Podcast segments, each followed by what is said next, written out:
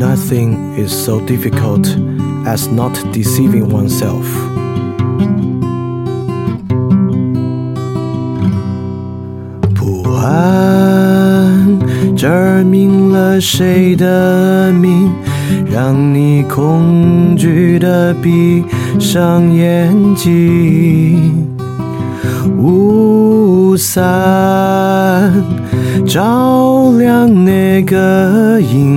此，句编织你的艰辛。饭店二点零第二章：语言何以可能？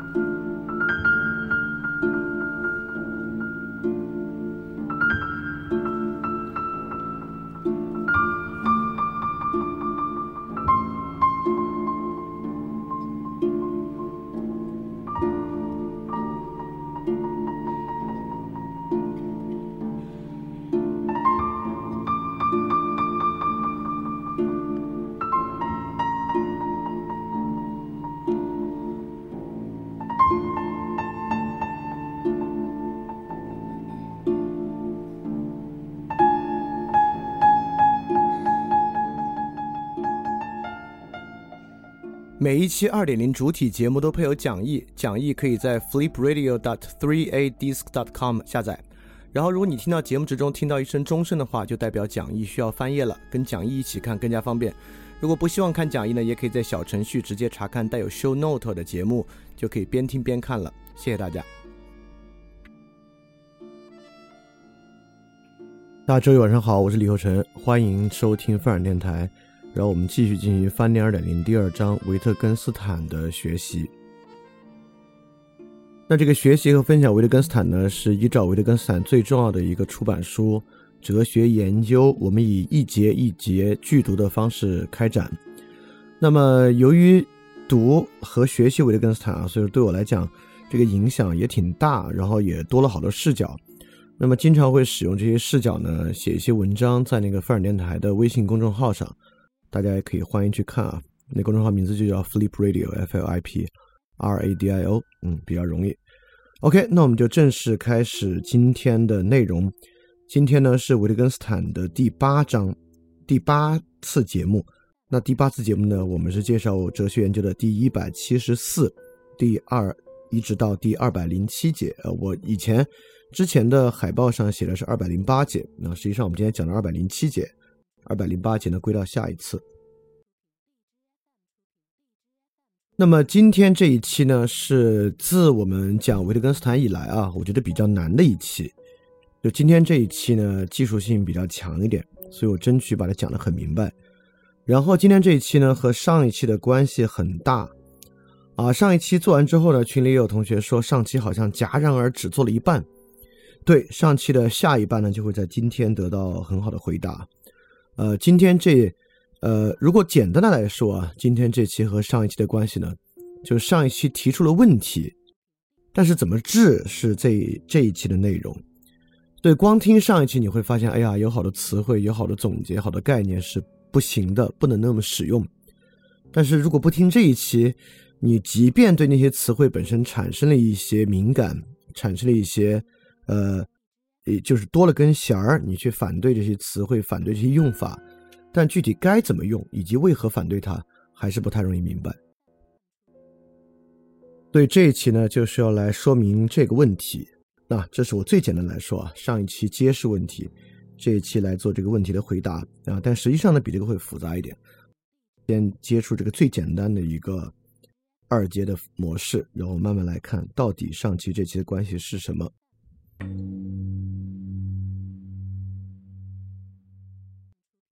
那么在上一期的最后一页呢，我们罗列了一系列的词汇。这些词汇呢，就是上期内容讲到最后，我们说我们要去小心的词汇，尤其是不可以让我们的探究和探索停止在这些词汇之上。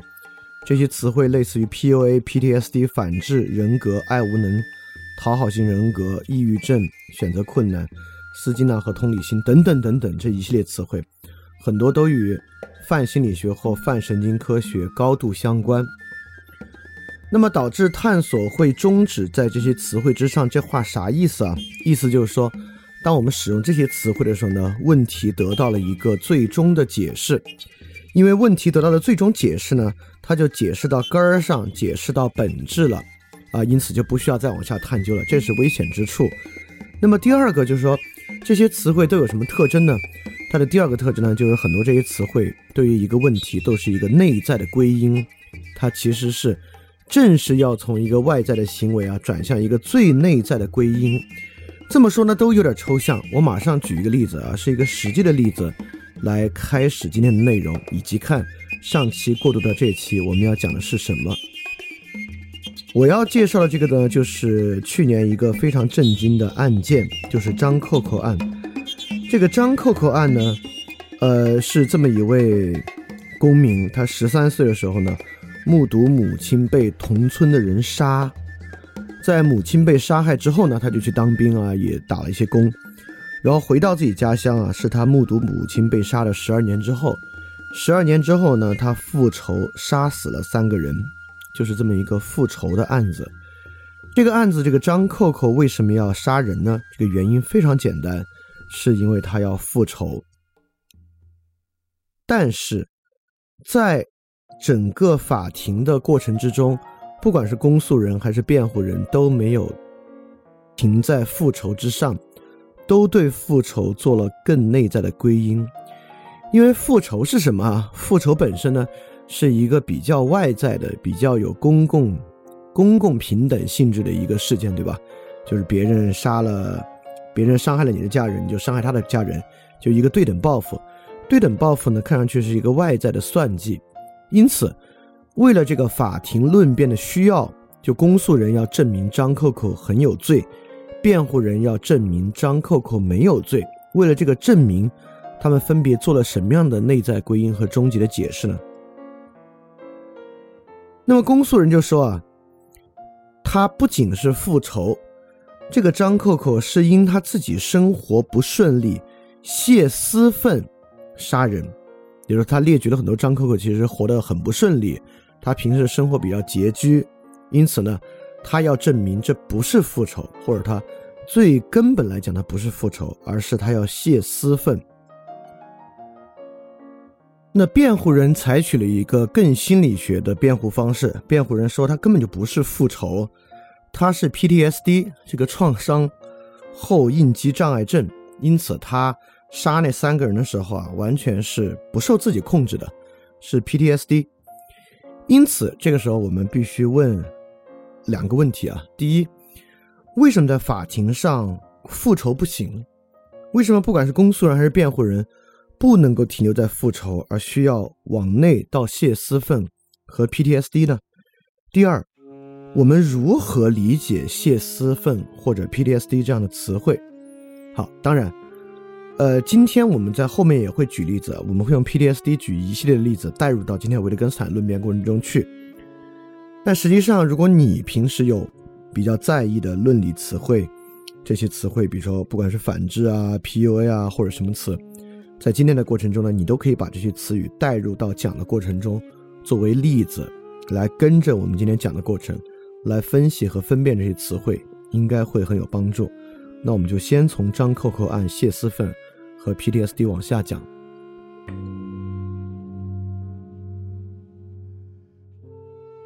因此，为什么今天最开始要举这个张扣扣案，就是要从一个实际的社会事件进入，而不让维特根斯坦的语言辨析，尤其是今天这个技术性比较强，显得似乎只是一些悬思，而要让它显得跟我们生活中遭遇的重大问题高度相关。当然，它不仅与社会正义相关啊。它对于每一个我们平时使用这些词汇的时候，不管是解释自己、解释社会，都有帮助。那么，第一，我们回答第一个问题啊，为什么复仇不可以？为什么公诉人和辩护人都不能停留在复仇呢？那首先肯定是因为我们有一种内在归因的冲动，在我们看来啊，复仇还还不足以接近这个事情的本质。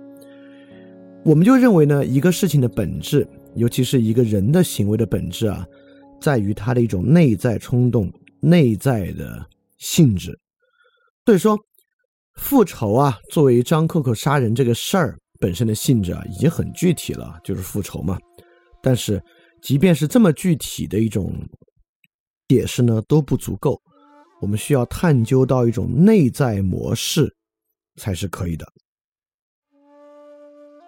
OK，今天是一个往下不断去解释的过程啊。所以你说人有一种内在归因的冲动，OK，我马上就要问人为什么有一种内在归因的冲动？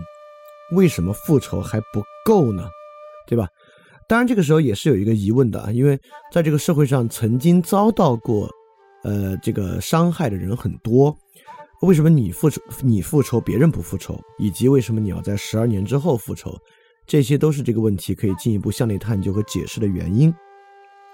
因此，对于公诉人来讲呢，这个泄私愤啊，就是复仇的本质。复仇呢是一种公共愤怒，也就是说，不管是泄私愤还是 PTSD，都是这种内在归因冲动之后的一个结果。就是我我们向内归因，从一个公共的愤怒到内部，那我们就要来回答为什么有内在归因冲动，以及为什么内在归因冲动是可能的。因为人有一个冲动啊，这冲动不不一定可以完成啊。很多时候我们有很多冲动，我们有探究真理的冲动，很多时候我们有永生的冲动，对吧？我们有这个直接传递我们思想的冲动，但是都不可能。那为什么内在归因是可能的？这个内在归因的可能性呢？以前我们已经讲过了。为什么内在归因可能呢？就是因为语言具有分析性。我们说过了，语言是具有分析性的。那么我们上一期恰恰是透过语言的分析性，对这些词汇产生警觉的。但今天我们还要进一步向下解释。也就是说，你现在想啊，如果我问你，这个 PTSD 之所以我们会产生这样的词汇，并且把它当做解释我们今天。很多人现实困境的原因，不管是抑郁症、焦虑症、PTSD，之所以我们能够将人的一些外部症状，他失眠、他心理压力大等等等等，变成这么一个什么什么症，是因为语言本身具有分析性。那你现在能回答出来，是什么样的语言分析性导致出现这些词汇吗？如果不能回答的话，就说明语言分析性在这个地方也不过是一个词汇而已，对吧？什么叫分析性？怎么个分析法？如果不说明白的话呢？我们对这些词汇确实能够产生一定的警觉，但到底为什么警觉它？从功利的角度啊，它的害处，上期我们已经讲过了，它遏制住了生活中新的可能性，遏制住了我们从另外一种方式来想象生活可能性的一个。空间吧就被它扼杀住了，但是这是功利角度的它的坏处。那从语言使用角度的坏处，它为什么是错的呢？它错在哪里？如果对于这个所谓的语言分析性没有进一步了解的话呢，实际上它也是停留在一个相当初级的位置之上。所以说今天这一期呢，我们主要就是来说啊，什么是这里讲的这个语言分析性？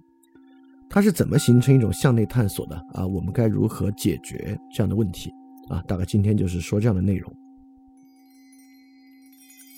对，因此今天啊，我们对所有这些词汇的警觉和辨析，并不是在一个心理学的层面、神经科学的层面，而就是在语言学的层面。这是维特根斯坦一个非常重要的指出啊，也就是说，心理学问题到最后呢是语言问题。所以它根本不在于有一门心理学科，因为我们都知道有一些书籍，比如说有本书叫做，好像叫识别伪心理学吧，原书的名字肯定不叫这个，但那本书的名字里面肯定有伪心理学，也就是说，有些是真心理学，有一些是伪心理学。但在那本书里面，辨别和识别真心理学、伪心理学，主要还是在从科学实证的角度来讲。但到维特根斯坦这里啊，可能无所谓什么真心理学、伪心理学这些东西呢，本质上。都是一种语言问题，它本质上呢，都是一种语言的误用，所以说它是语法问题。今天我们就来看这个语法问题究竟是什么，要要真正来理解是这个事儿啊。所以这期的难度呢就在这个地方。那么这期之后啊，这期的最终我们想要个什么结果呢？啊，大概是这么一个结果。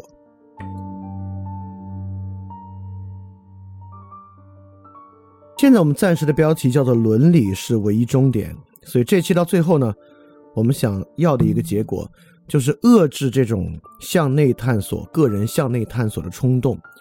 就个人主义再加浪漫主义啊，有一种极其强烈的向内探索的冲动。大家要发现自我、活出自我、理解自我等等等等啊。因为这个正是这样的冲动啊，它是形成今天心理学成为一门成为一门显学。大家也认为。解决生活问题呢，是靠向内探索、发掘、了解自我来完成的。所以，希望这期节目结束了，能够遏制这种强烈的向内探索语言误用的冲动，重新恢复我们对于公共性的关注。大概这期的问题意识就是这么一个问题意识。我们沿着上期提出的很多需要警觉的词汇，这期去看构成这些词汇。背后的语言和语法问题和语言操作究竟是什么样的？因此，对于我们该如何使用语言，能够形成一个更锐利的视角，和形成一种更熟练的技术的基础，对我们平时接触很多词汇，这期结束之后，如果真的能理解啊，你都会有一个更熟练的看待和处理他们的方法。只有掌握了这个方法。还真是可以把它说成一个方法和技术。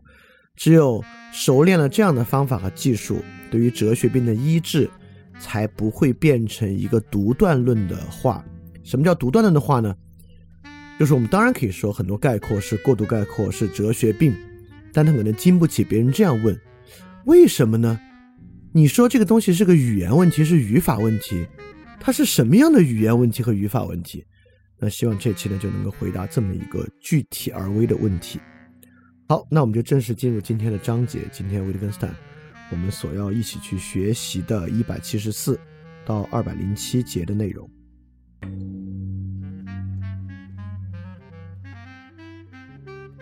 对这部分呢，就不是问题揭示，而是问题分析了啊。所以说，整个这部分呢，要大家要下点功夫来做。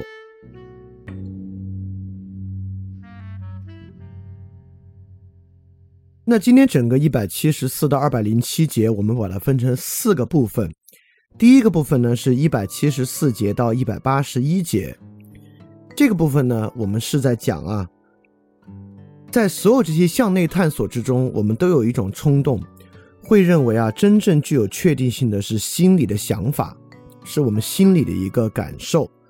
那么，心理感受呢，它与外界是隔绝的，你可以管它叫纯主观都没问题。但我们有时候就认为，真正语言要表达的语言的根基，就在于语言表达我的想法，语言表达和表述我的感觉。因此，很多时候呢，我们就认为实际存在一个我的想法和我的感觉在里面。那么，整个这部分是要转换一个视角，我们再不要把它看作是我的想法和我的感觉，而是一种，恰恰它是一个外部的信号。啊，这个我们一会儿再详细去说什么意思。那么第二个部分呢，是一百八十二到一百九十二节，一百八十二到一百九十二节，我们就正式进入到这个语言操作的过程。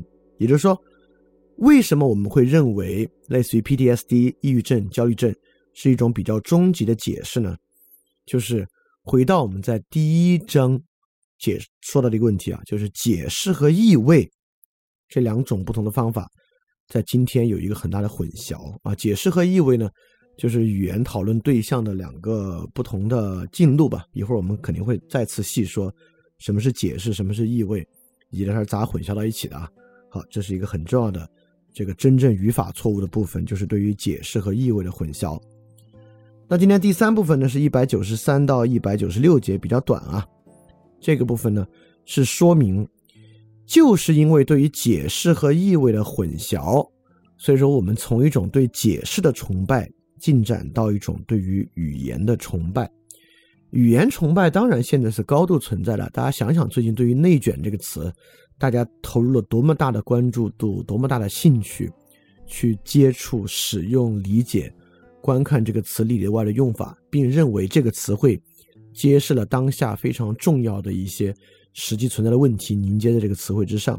所以当然是有一种语词崇拜的啊。所以一百九十三到一百九十六，我们就讲这个语词崇拜。那最后一个部分是一百九十七到二百零七节，一百九十七到二百零七节，可以说前三节是在说明问题，而最后，呃，前三部分说明问题，最后一个部分就是最后十节，一百九十七到二百零七节呢，是在说明那该怎么办。也就是说，客观性不在内不在外，在哪儿呢？就在公共共识和公共实践之中。啊，这为什么？我就跟他说的非常明白。好，所以今天大概呢，就是分这四个部分来说明白我们今天要说的道理。这种语言的误用和语法错误是怎么构成的？它是怎么形成这个错误的？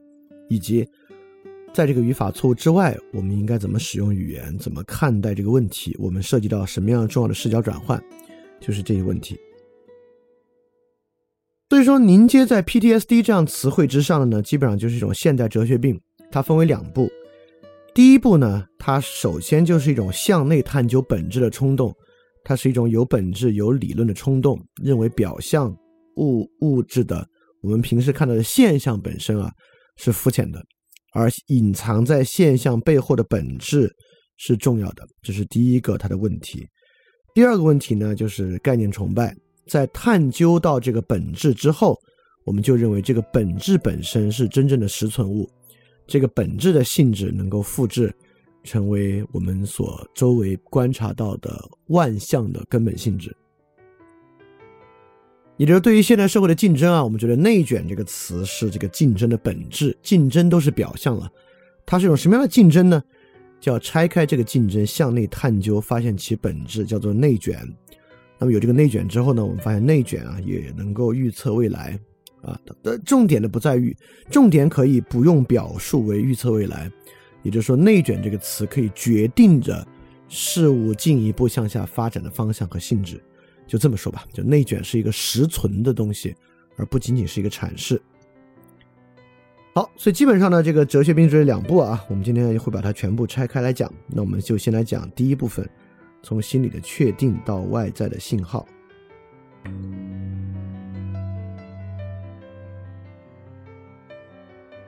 这个心理确定特重要，是因为今天啊，我们认为要解决任何问题，尤其是解决自己的问题，你要解决你的焦虑、你的抑郁、你的发展路径、你的人生规划，最终呢，就是需要最终啊，是一个对自己的改变。所谓对自我的改变呢，它指的不是你肌肉发达了，或者你把手砍掉了，或者长出第三只手等等等等啊，整个身体外部性的，而就是对内心的改变。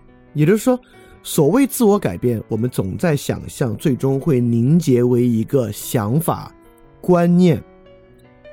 用更时髦一点的词汇啊，它被它会改变你的思维模式、认知系统啊，这这套东西啊，被我们认为是一种蕴含在人之内的一种向内探究的根本性的需要去改变的对象。因此，知识、理解、认识凝结为一种新的内心的状态，一种内心的确定，就是对于自我的改变。那么，在维特根斯坦这里呢，他没有做这么大的例子，他用了一些更具体的例子。而这个具体、这个具体的例子呢，就是我们沿着上一期往下啊，就是我们在做一个数列题，比如说有人在黑板上写说：“哎，我写几个数字，你跟着往后写。”他在黑板上写二、四、六、八、十，这时候你说：“哎，我会，我知道该怎么写下去了。”你接着写十二、十四、十六，好，当然还有更复杂的数列题等等等等的。维特根斯坦想分辨的就是，这个时候你似乎把握住了某种本质。你说我可以继续下去了，其实就代表你心里面产生了某种理解、认识、知识。有一种内在的确定啊，维特根斯坦现在就是来反对和瓦解这个问题。通过这个小例子呢，连通的是我们认为所谓改变自我要形成的那种凝结在内心的内在的认识。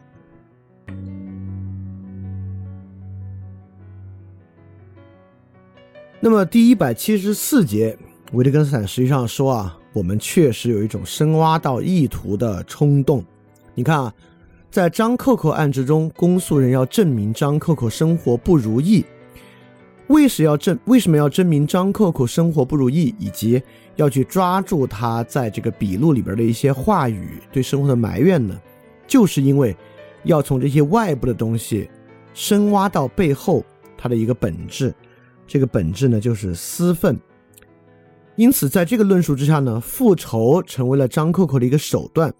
他的意图，我们深挖背后的意图呢，是泄私愤。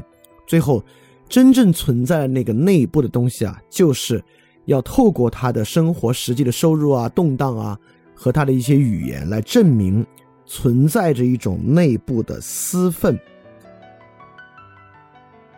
这个在维特根斯坦这个例子呢，就是维特根斯坦说啊，我们有时候确实会给他人讲啊，你根本没有认真做这件事儿嘛。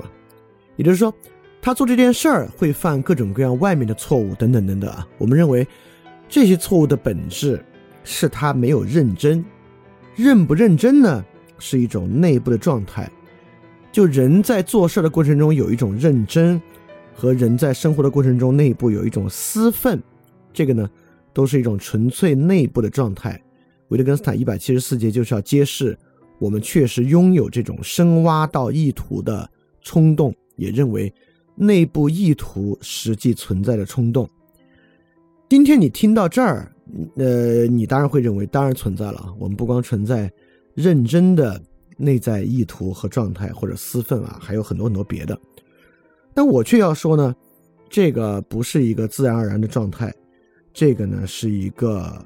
特别特别强烈的现代性，也就是我们之前其实讲过，在康德我们就讲过啊，在十九世纪、二十世纪，尤其是科学革命之后，在这个伽利略、哥白尼、这个笛卡尔啊等等等人的这个，包括牛顿的共同努力之下，终于产生一种这个主体性的危险，就每个人的危险，就是好像这个主观性啊被彻底取消了，就人就彻底变成一个经验的。反应机器，就是修魔和修魔和霍布斯那种的，也就是说，人啊，快要被这个自然的确定性控制了。人啊，当然，直到今天，我们依然在这种，比如说神经科学对于人的根本的所有行为的还原之中，我们就认为这个人的一切想法、意识啊，似乎都要还原为一种物理的力学，还原为一种被自然主宰的确定性了。所以说，笛卡尔还好歹分出这个两个世界啊，广元世界与这个心灵的世界。但这个心灵世界啊，就越来越要完蛋了。对康德呢，想出了一个办法。康德划分出了一个纯粹的内在世界理性，而且这个理性啊，甚至在我们接触任何经验的时候，都需要有他的参与啊。所以说，这个同时呢，也是康德对于这个现代性问题解释的一个进路。但康德这个进路，康德肯定不这么想啊。但是康德，我们在讲康德的时候已经说了，康德就敏锐的意识到了，这个我们对于主体误用，对吧？我们猜测存在一种主体的这种想法，也跟维特根斯坦这里的一问题是比较像的。不管怎么说，在康德这个方式之后，你你现在如果我我说康德这个方式，你脑子里比较空白，没想到不知道康德什么方式，这个没关系啊，你可以回去再补，这个不影响今天的理解。意思是说，今天有一种想法，认为人的一切想法、脑子里的观念，都是人对于外界世界的一个机械反应。这个机械反应呢，是靠这个神经系统电信号、化学信号构成的，跟外界刺激的一套刺激反射的机制。啊，因此在这个条件之下呢，人是没有自由意识的，人呢就是，呃，存在于自然之中，被一切自然东西所控制。啊，这个当然对人是一种危险了。因此，在康德那里呢。提出了纯粹理性，尤其是实实践理性，就这个知性世界还需要呃跟外部的经验相结合啊，需要这个表象。但这个纯粹理性呢，是一个纯粹内在性的世界，在这个纯粹内在世界之上呢，人的自由又得到了保全。所以说，为什么我们这么爱深挖意图呢？因为在我们看来，复仇似乎是一个特别力学的事情啊，别人。呃，有害于你，你去复仇。但是私愤和 PTSD 是一个非常内在化的事情，所以说我们为什么会有一种深挖到意图的冲动呢？这个冲动在我们今天看来如此自然，认为每个人做很多事情都是由内部意图推动的。但这个意图推动呢，实际上是比较从康德之后慢慢慢慢才变得如此凸显，并且成为现代哲学都不用现代哲学了，现代人对自己认识以及现代这个泛心理学内部一个特别重要的一个概念。好，整个一百七十四节呢，就是在说这么回事儿。人确实有一种深挖到意图，认为意图才是本质的冲动。但我要先解释一句啊，就比如说我们说你根本就没认真做这件事儿，这在我们的日常语用之中很多。那我们说认真呢，确实指的是一种内在状态。因此，今天这个节目是不是要取消这么一句话？在今天节目听完之后，我们未来要说你根本就没认真做这事儿，是一个语法误用，还不是？就如果你在自然的情境之下使用这个话，大家能理解，其实是没问题的。我们要取消的并不是这些实际的语用和这些总结，我们要取消的是一种进一步的探索，就是什么叫认真。比如说，比如说，我们接着说啊，认真的就是指心里要装着这件事儿。什么叫心里装着这件事儿？我们发明一个技术，叫怎么叫心里真正能装着这件事儿？这个就过分了。就是我们再往下搞这些探究，就进入到哲学病。就比如说，你只是为了表示埋怨，希望那个人能更下功夫，下一次把这个活儿干得更好。你说你根本没认真做这个事儿，或者是这是他对于最近综合的态度的一句埋怨。这么说这话没有任何问题，只要他不继续往下探究，怎么叫认真，怎么叫心里装着这件事儿，怎么叫心里装等等等等啊，只要不到这些，他并不过分。我们今天并不要去消解这一词，我们甚至不会要去消解 PTSD。如果在某一些特定情况之下，甚至用一用呢，也不是坏事儿。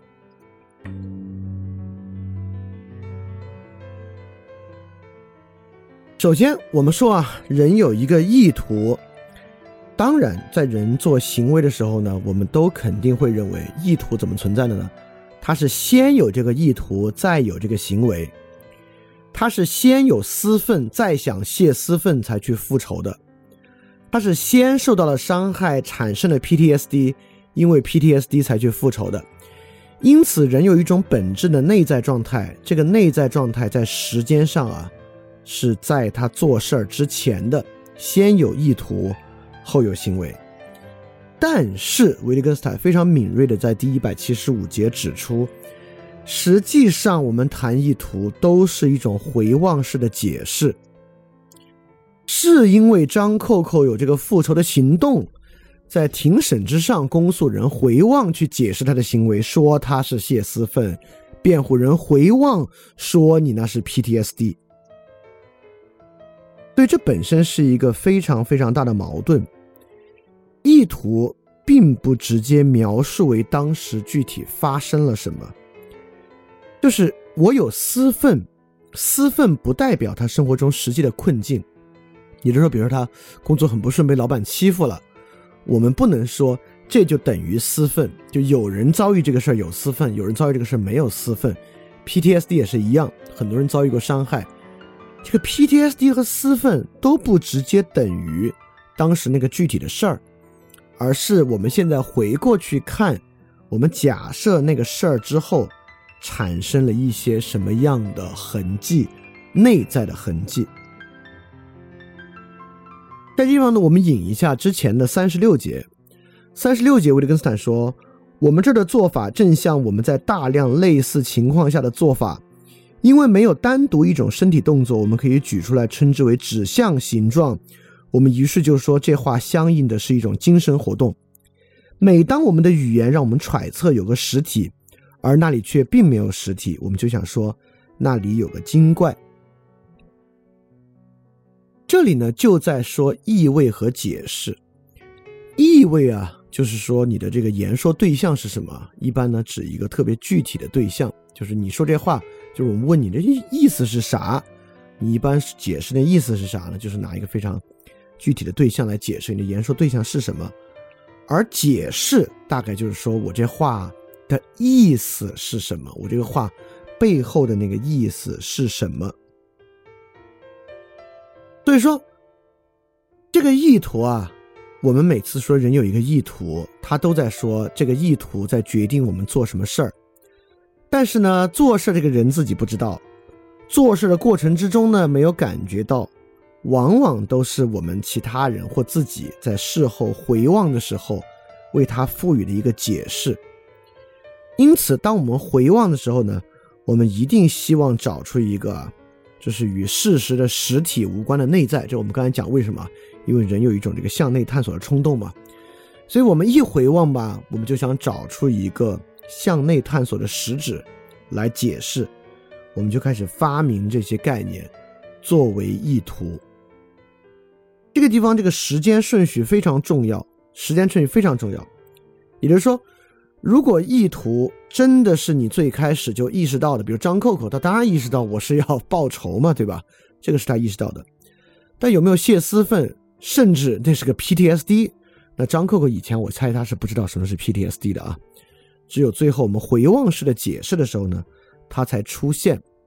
而一旦他出现之后，我们都把他当做这个人实际做事儿的意图去理解，这个在时间上就有了一个很大的矛盾。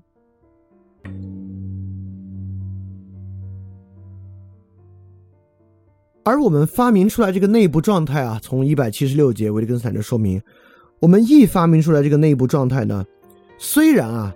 它与任何单纯现象的共识性是相对的。这共识性相对啥意思啊？就是说，我们最后发明出来这玩意儿，都不是人在中途实际经历的时候感觉到的。比如说，如果一个人不知道焦虑症这回事儿，他感觉了焦虑，但他从来没有在那过程中感觉到我有焦虑症，就像张扣扣没有感觉到 PTSD，甚至也不会感觉到自己在泄私愤，等等等等的一样。但是呢，维特根斯坦继续说啊。但是呢，我们又不想把这个体验的现象称之为体验到了受影响，我们不想把它当做一个原因来理解。这地方稍微复杂一点啊，是这样，我我还是回到张扣扣这个例子很好，我们一下就理解了。这里说的作为原因理解和本身我们更愿意的那个理解是啥？比如说，我们说张扣扣为什么复仇，它的原因是什么？原因是什么呢？原因是泄私愤，这个是原因，对吧？但泄私愤总得先有个私愤，才有私愤可泄。所以说，我们最后要去找的那个东西，并不是泄私愤，而是我们认为存在一种实实存的私愤，在张扣扣的心中，私愤呢是个长期存在。那张扣扣从 PTSD 的角度啊，他为什么要去杀人呢？是因为解离症，解离症就是一种人短期没有意识的做一些事儿的状态。最简单来说，可以这么说啊。所以说，张扣扣复仇的原因是什么呢？是 PTSD 的解离，就是这种解离症。但是呢，PTSD 这个总结的关键并不在于 PTSD 的症状，而在于长期实存的 PTSD 状态，这么一个实存物。这个是维特根斯坦说的啊。就是我想说，我所经验的是因为，但我不想把任何现象称为体验到了，因为这个人体验到的呢是私愤，体验到的呢是 PTSD。我们之所以不愿意把它称为原因的原因，原因的缘由，就我们为什么要把它发明为私愤和 PTSD，就是因为在这里我们发明了实存物实体，而非一种前后总结的原因。语言当然有一种实体崇拜啊，我们平时也经常说，呃，我们一旦说话，其实最开始维特根斯坦前两期我们就反思过的啊。我们认为啊，什么样的概念是最好的概念？就是有这个承担物的概念。比如说我们老举的例子，爱情是多巴胺，爱情本身是个虚无缥缈的、没有实存物、没有指向的东西，但是多巴胺作为一个神经递质，是在大脑里实际存在的。所以，爱情就是多巴胺这种话就很有道理。它正如复仇是因为私愤，复仇是因为 PTSD。复仇本身呢是一个行为的描述，但不是一个实存物。但说到私愤和 PTSD 进入实存物呢，我们就觉得这个话更有道理了。所以，这个呢是一种语言的实体崇拜。好，到这里呢，其实都在说啊，我们这个人有一种内心的确定，我们为什么有这么强烈的冲动，要形成一种内在的确定？原因呢，就是因为我们有这个向内探究、深挖意图的冲动啊，这个很很大程度上跟科学革命有关。然后呢，这个意图的吊诡之处就在于，它虽然在行为之前，但它往往都出现于一种回望式的解释，而不是在事情发生的当时。最后呢，就是我们这种回望式的解释，都不是把它当做原因看待，而是把它当做一个实存物看待。这个呢，是我们对于内部的一个认识。所以说，我们经常说啊，这个人的知识结构，它其实很大程度上，我们采用“结构”这个词呢。也是认为知识结构是一种内存的实体，是有这么一个概念的存在的。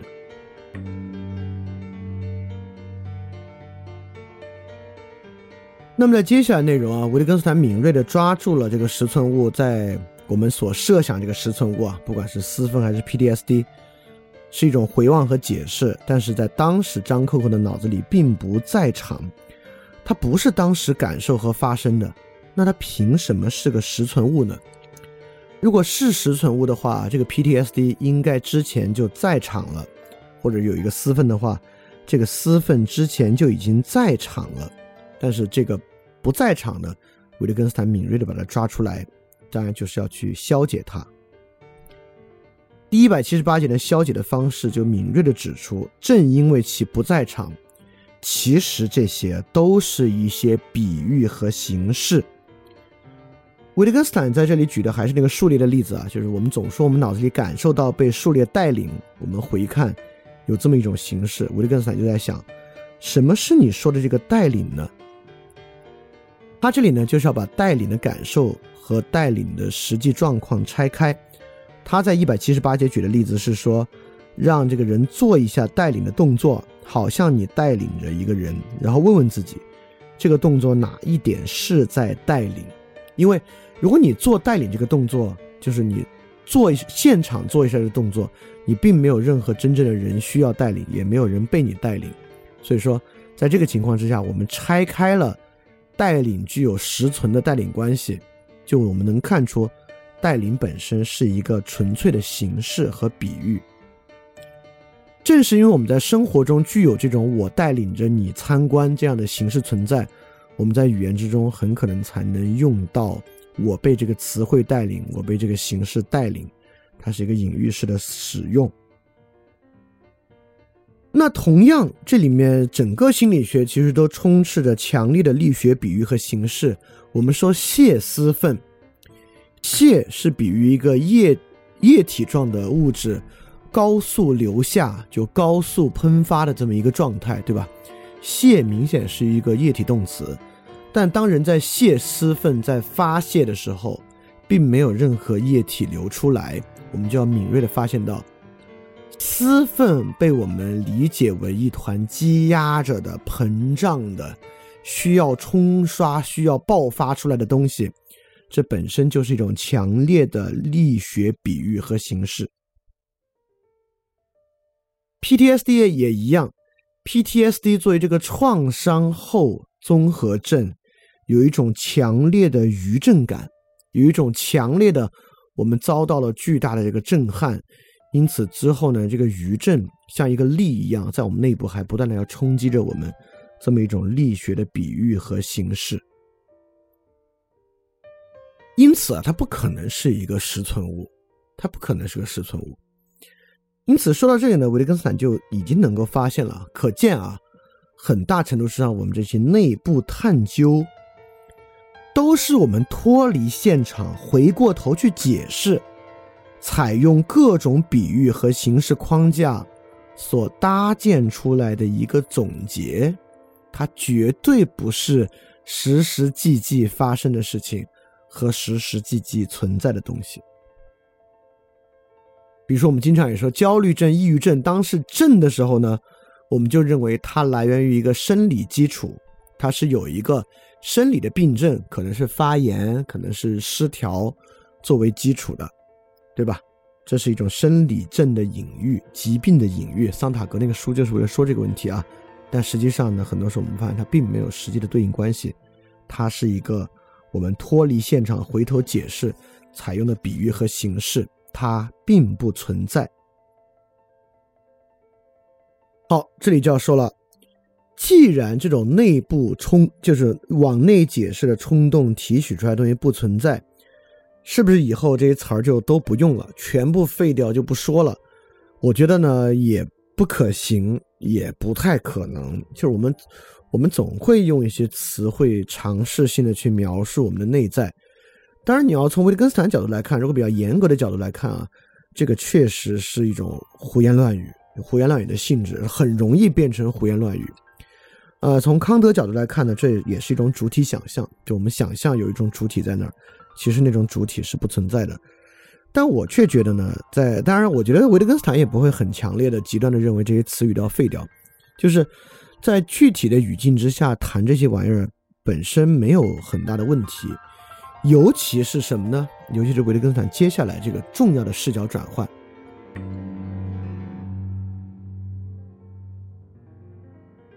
就是这种内在感觉的归纳，OK 的。维根斯坦也认为我们可以继续说，现在我知道该怎么继续下去了，我脑子里知道怎么继续下去，这些话没有问题，没有问题的。呃，包括你说，哎呦，我脑子里已经想出这个公式了，你这么说没有问题，你做一种内在的区分是没关系的。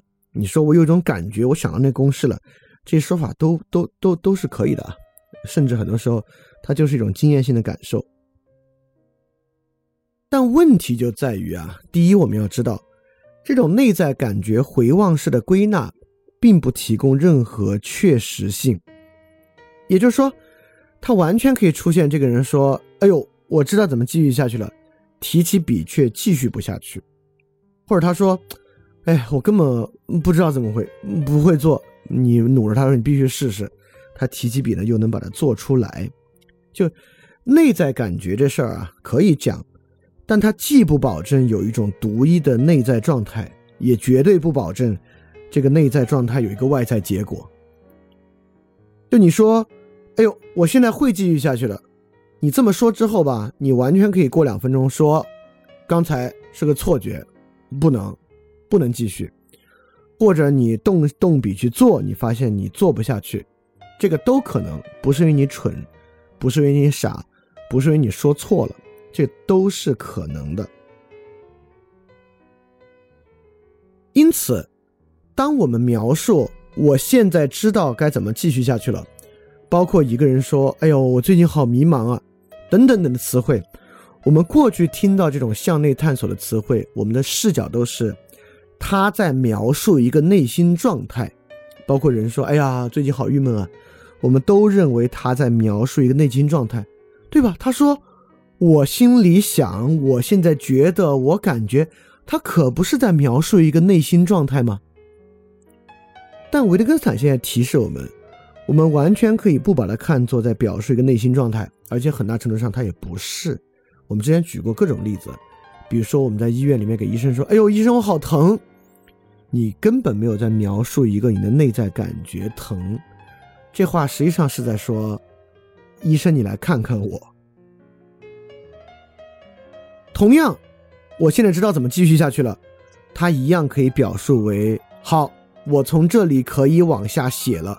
现在我来试试。”老师经常给你讲题，就是说：“理解了吗？”你说：“我理解了。”你说“我理解”的时候，这句话没有在表述你是不是真理解了，而是说：“我现在试着做一下这道题。”因此，从一个语言形式的视角，维特根斯坦在这里很明确的说，在这里倒不如把他们，他们就是指这些内在归纳的话，描述内在感觉的话，在这里倒不如把他们称为一种信号，我们根据他接下来进行的情况来判断这个信号用的对不对。也就是说，这种内在感觉的表述描述。实际上是以言行事，是我们接着要跟其他人打交道、要做事儿的一个信号。这个信号代表我们做了一个决定啊。但当然，在不同的情况之下，有各式各样的决定了。但是，也就是说，这句话的意，这些话的意思重点都不在于表述他自己的内在感觉、内在想法，而在于释放了一个信号。那么这个信号，那我们就说好，那至少它有一个确定的信号。维特根斯坦说连这都不太有啊。维特根斯坦接下来说，我们要考虑以下的事例：一个人说他知道怎么继续下去了，但他要继续下去的时候却又迟疑起来了，继续不下去了。在这个时候都有很多不同的情况了，有可能他刚才说他能继续下去的时候是说错了，也有可能他说他继续下来的，他说他能继续下去是说对了。只是后来呢，他又不能继续下去了。在不同情况之下，这个也会不同。也就是说，作为一个语言形式的信号，这个信号本身也具有多种可能性。就如果你一直在听这个维特根斯坦啊，你应该能感觉到维特根斯坦视角中有一个很 powerful 的一点，就维特根斯坦一直在我们以为只有一种理解方式，只有一种说法。只有一种确定性，不管是逻辑的等等情况之下，通过例子向我们揭示，不是。当你以为这里面只有一种可能，因而，哎，我得多说一句，很多时候只有一种可能这事儿对我们特重要。当我们只想到有一种可能的时候呢，我们就认为它是对的，它是真的，它是重要的，它是我们应该面对的问题。很多时候，当我们想到只有一种可能的情况之下，我们相反，我不没有相反啊。我们呃，就因为此，我们会认为其具有某种确定性、确凿性，因而是真的。而这个呢，就很容易被蒙蔽嘛。所以，维特根斯坦的伟大之处或者厉害之处呢，就恰恰在于维特根斯坦透过不断的在这里面举出很多例子，来表明很多在你以为只有一种可能的地方，都具有多种可能和多异性。来瓦解我们的哲学病，瓦解我们对于确凿性的强烈的偏见和盲从。因此，整个第一部分，你看啊，我们一直在讲人有一种向内探究的冲动，但这个向内探究的冲动呢，就因为它很多时候是要说明意图，但却是一种回望的解释，在做事的时候呢，根本没发生。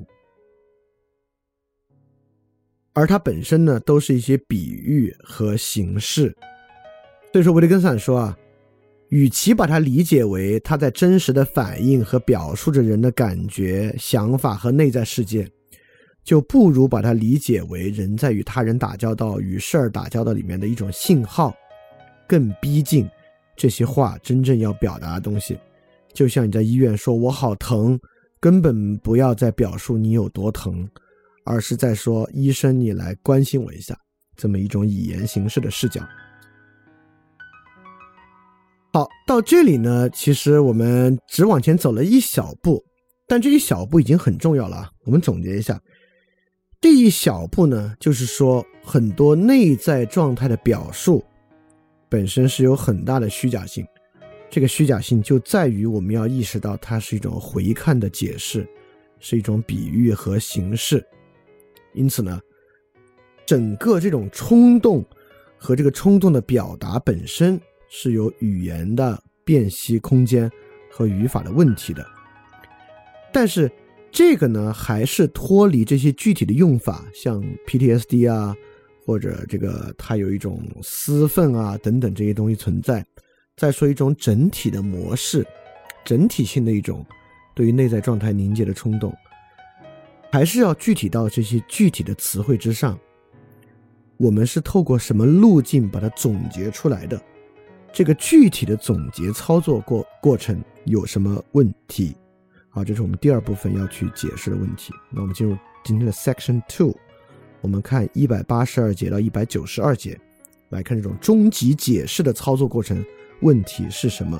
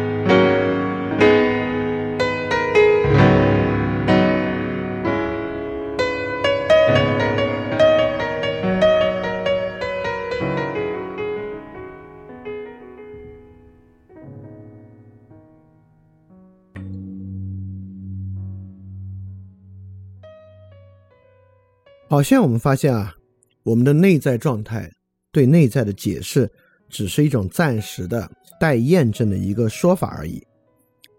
那么，我们就细节的来看看，我们这种回看、总结、解释，产生出这些认为它说明了我们内在状态本质，像 PTSD 啊、焦虑症啊等等这些词汇，这个过程是怎么来的？我再次强调啊。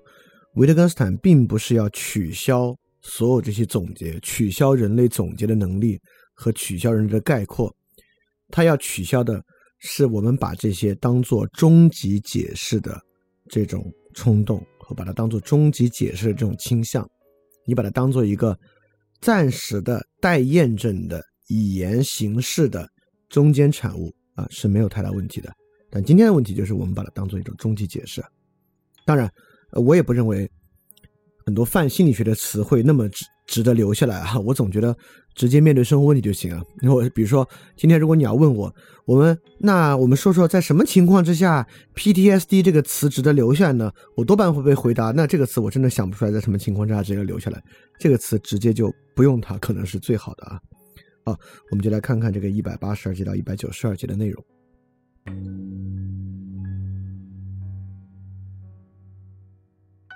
那么整个一百八十二节到一百九十二节，我们在说解释和意味的问题。那么在第一百八十二节，我们就说明白什么是解释，而什么是意味。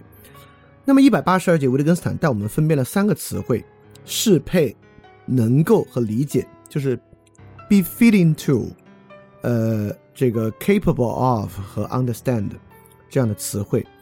不管是中文还是英文，这些词汇本身。都词汇本身的用意都对应着解释，什么意思呢？当我们说一个东西和另外一个东西适配的时候，我们说为什么这俩东西适配呢？是因为它们的性质一致。比如说，我们说你为什么能做这个事儿呢？是因为你具备某种内在的能力。我们说你理解这个事儿了吗？他为什么可以理解呢？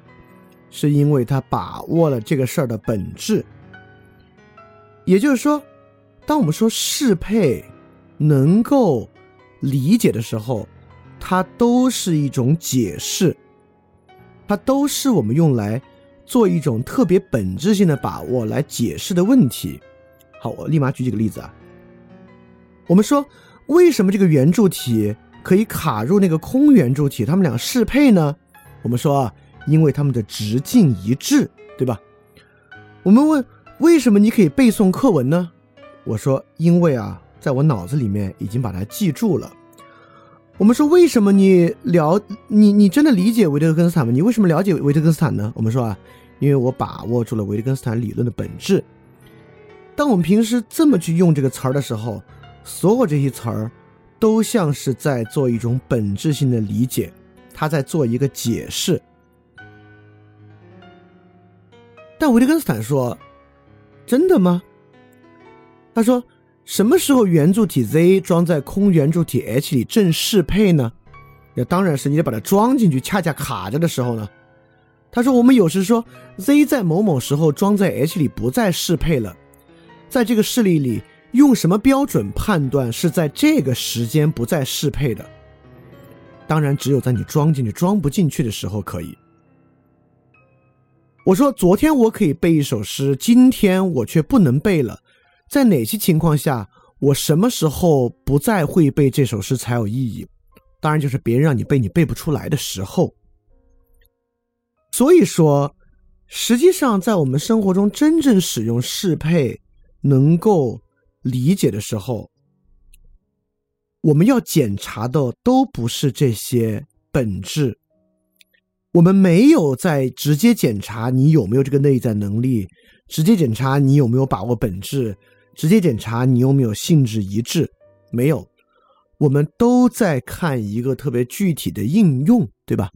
圆柱体装到另一个空圆柱体的适配是一个应用。你背诵一个文章就是去背本身啊，不用什么内在检查，就是个应用。你有没有理解？就是做一个数学题做没做对，这个就是你检查有没有理解的原因。这是一个应用，所有这些具体的应用呢，被我们称为意味。就这个东西呢，就叫做意味。当然啊，就意味这个词，大家看上去是有点稍微有点不熟悉的。我把意味和这个解释的英文说出来，大家可能会更理解它实际上要说的是两个什么样的事情。这个解释很简单啊，就是 explain，就是解释；意味呢，就是 meaning。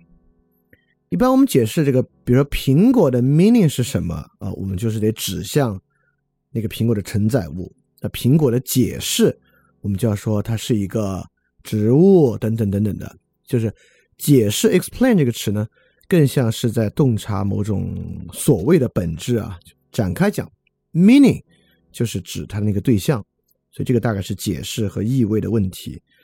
但是当我们真正使用适配能够理解的时候，都是在以意味的方式去验证它。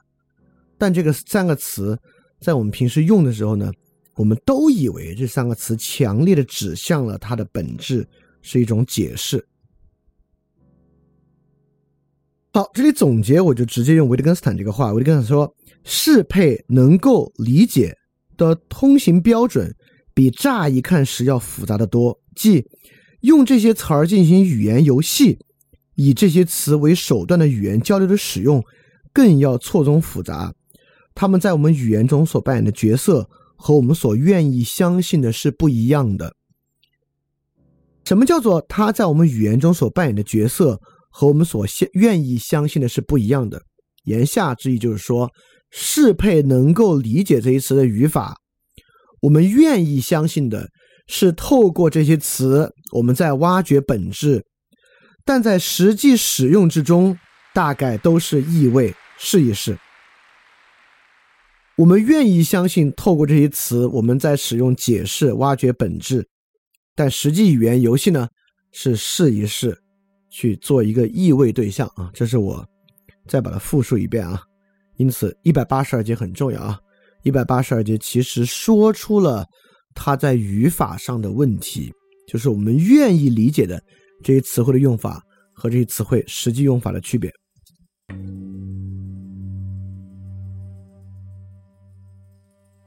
那接下来这一节，我们就回到意味和解释啊。维特根斯坦说明了一个非常重要的问题，问题是啥呢？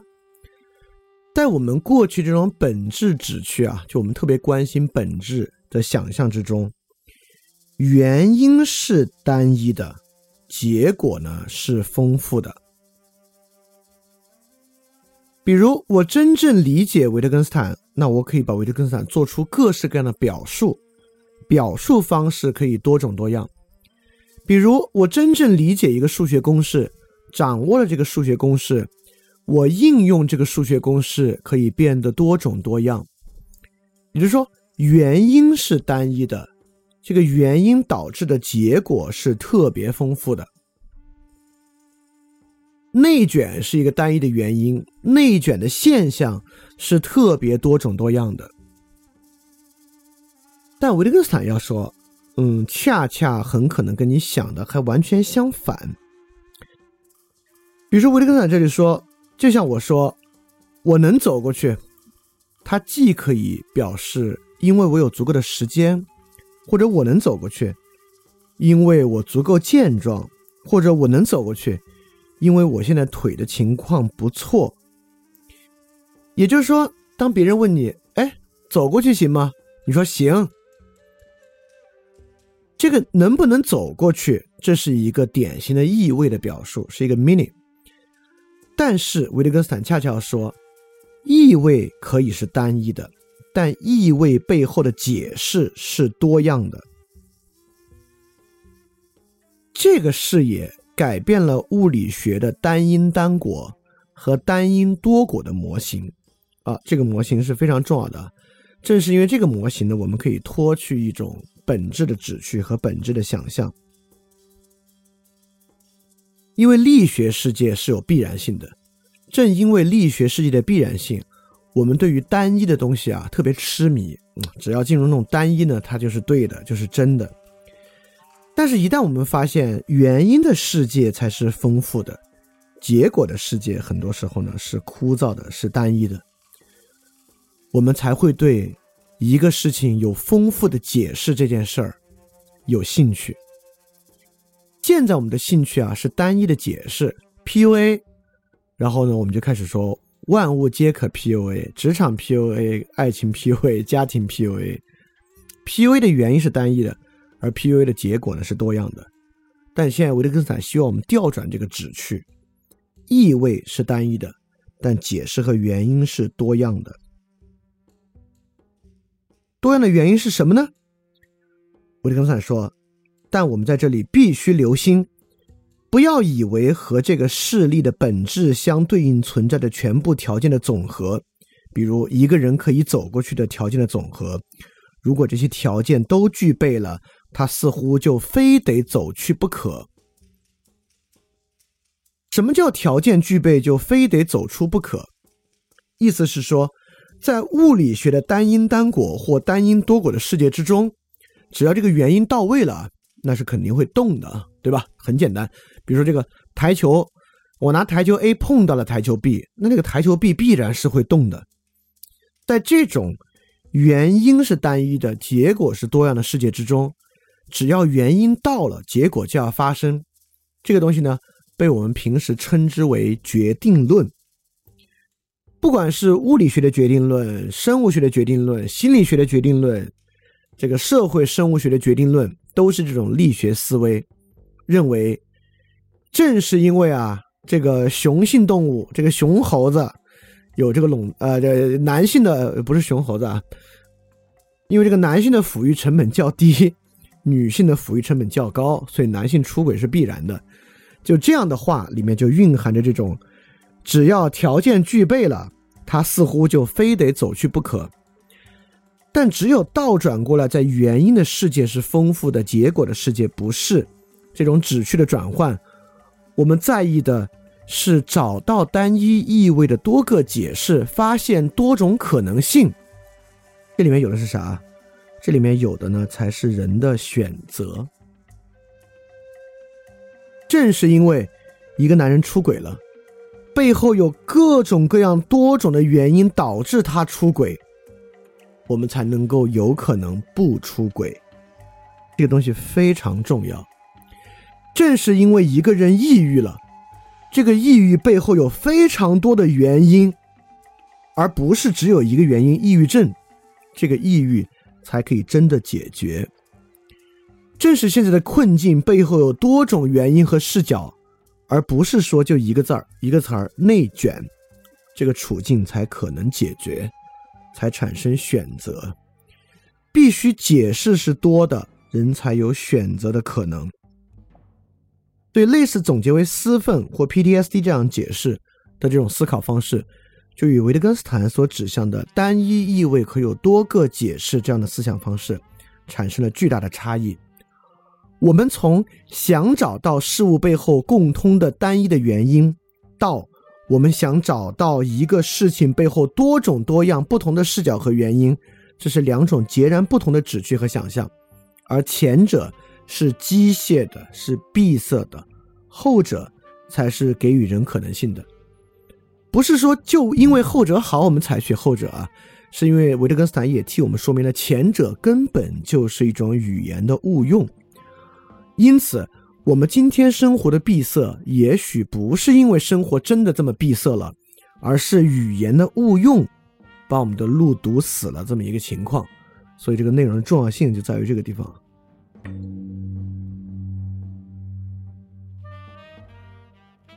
那么，在接下来一百八十四节，维特根斯坦进一步向我们揭示这个单因单果世界的一个语言问题啊。这个单因单果世界呢，特别强调这个解释本身的单一性。那维特根斯坦就在问：这个解释跟意味有那么大差别吗？对吧？当我说“哎，这事儿我知道”，在这个时候，维特根斯坦问他担保他知道相当于什么呢？我们在这时候会做一个非常内在的解释，就是对于他要描述那个事儿，在他心里是存在的。维特根斯坦意思呢，就是一维特根斯坦举的例子是一个人能哼出曲调。他说：“我们可以说，如果有人确信无疑的说，他现在知道这个曲调了，这个时候这个曲调以某种方式出现在他的心里，而这就是这个曲调整个出现在他心里这个说法的一个定义。就这句话，你读起来前后的颠三倒四的不好理解。维特根斯坦实际要说的是这个例子：我们经常认为解释和意味区别很大。但在实际语言之中，我们完全可以通过同语反复找到根本没那么大区别。就比如说，我说“嗨，那事儿我知道”，你说解释解释，什么叫那事儿你知道？我就说，我意味的那个事儿在我心里有，整个在我心里，这里面唯一多的信息就是整个在我心里。就像说啊，我知道那个取掉了，啊啊啊啊啊。说这你解释解释什么叫你知道这个曲调啊？就是嗯嗯嗯嗯嗯，存在于我的心里。那什么是 PTSD 呢？过去那个创伤经历，什么创伤经历呢？有人杀了张扣扣母亲的经历还在张扣扣的心里。你给医生说抑郁，医生说你得了抑郁症；你给医生说我焦虑，医生说你得了焦虑症。就是。加了一个“正”字，和加了一个在他的心里，就构成了这些解释。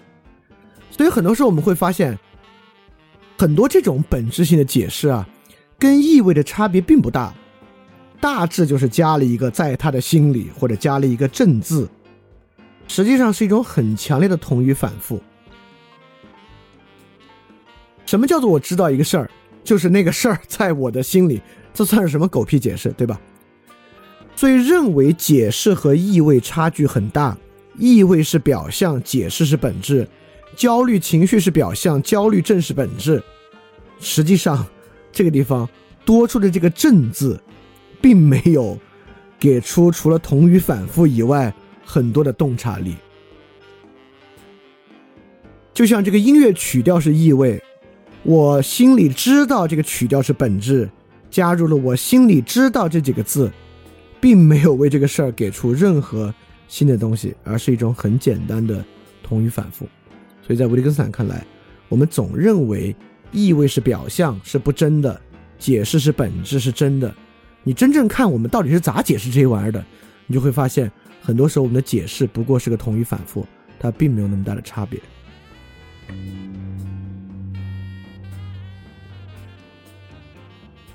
那在接下来的一百八十五和一百八十六节，维特根斯坦进一步探索了其他一些解释的可能。对，因为刚才那样的解释啊，很多同学也会认为，那这只是心理学这样。我们物理、数学、科学的解释可不是这种同语反复，而是真正找到了普遍性的规律，在背后来做解释。维特根斯坦就进一步区分了这种解释它的语言问题是什么呢？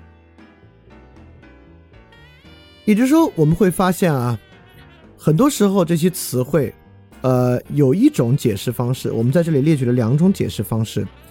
一种解释方式呢，是我们不采用同语反复的形式，而采用一种内外直达的形式。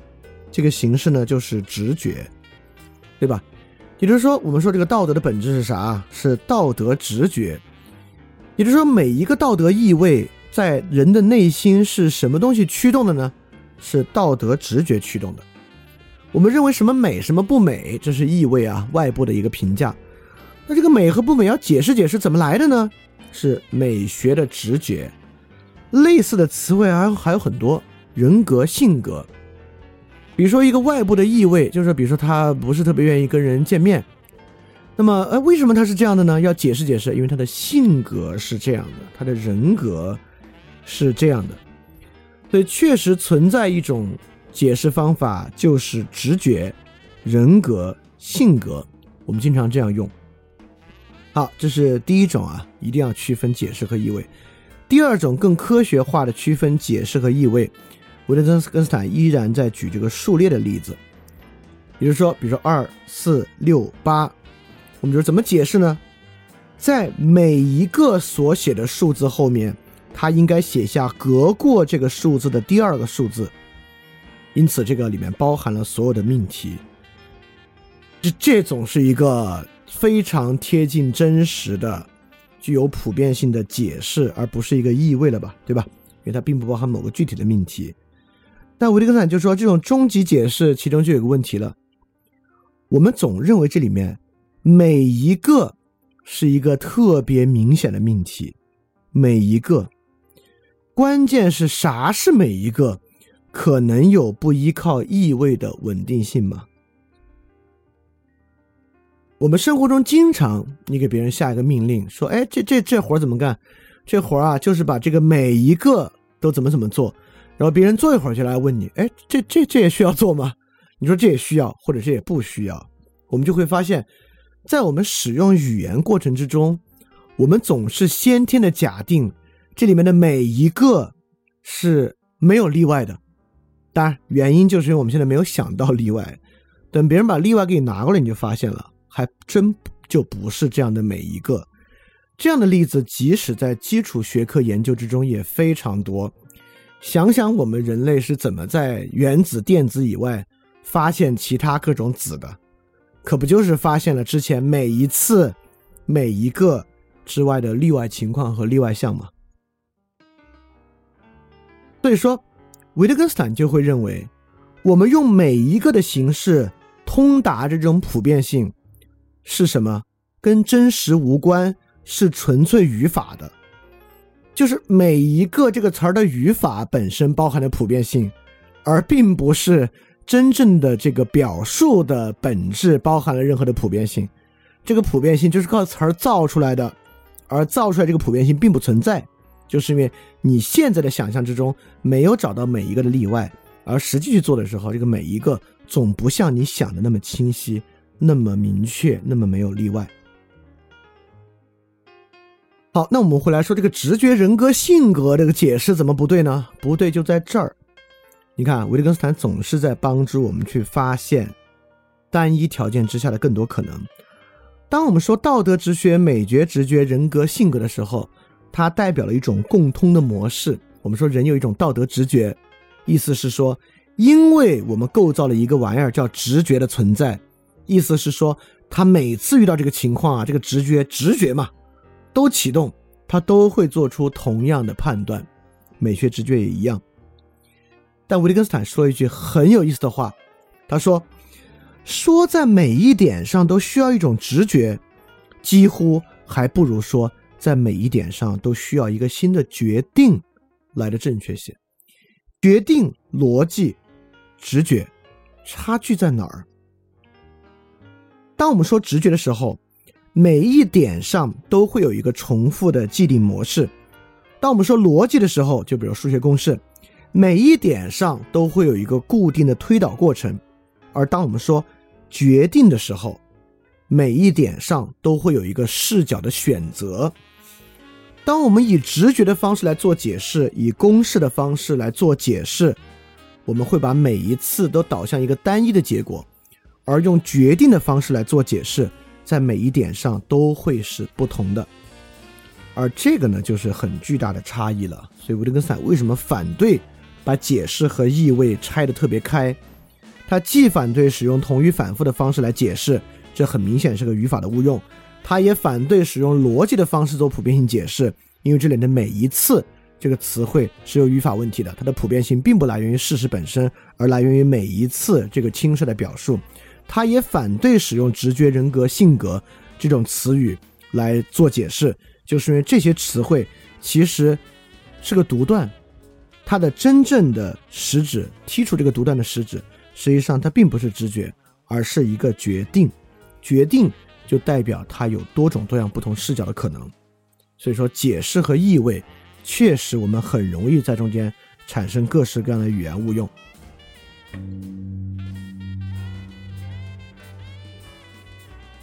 那我们再次说明，维特根斯坦在这里的意思绝对不是说从今往后我们再也不能使用每一次这样的词了。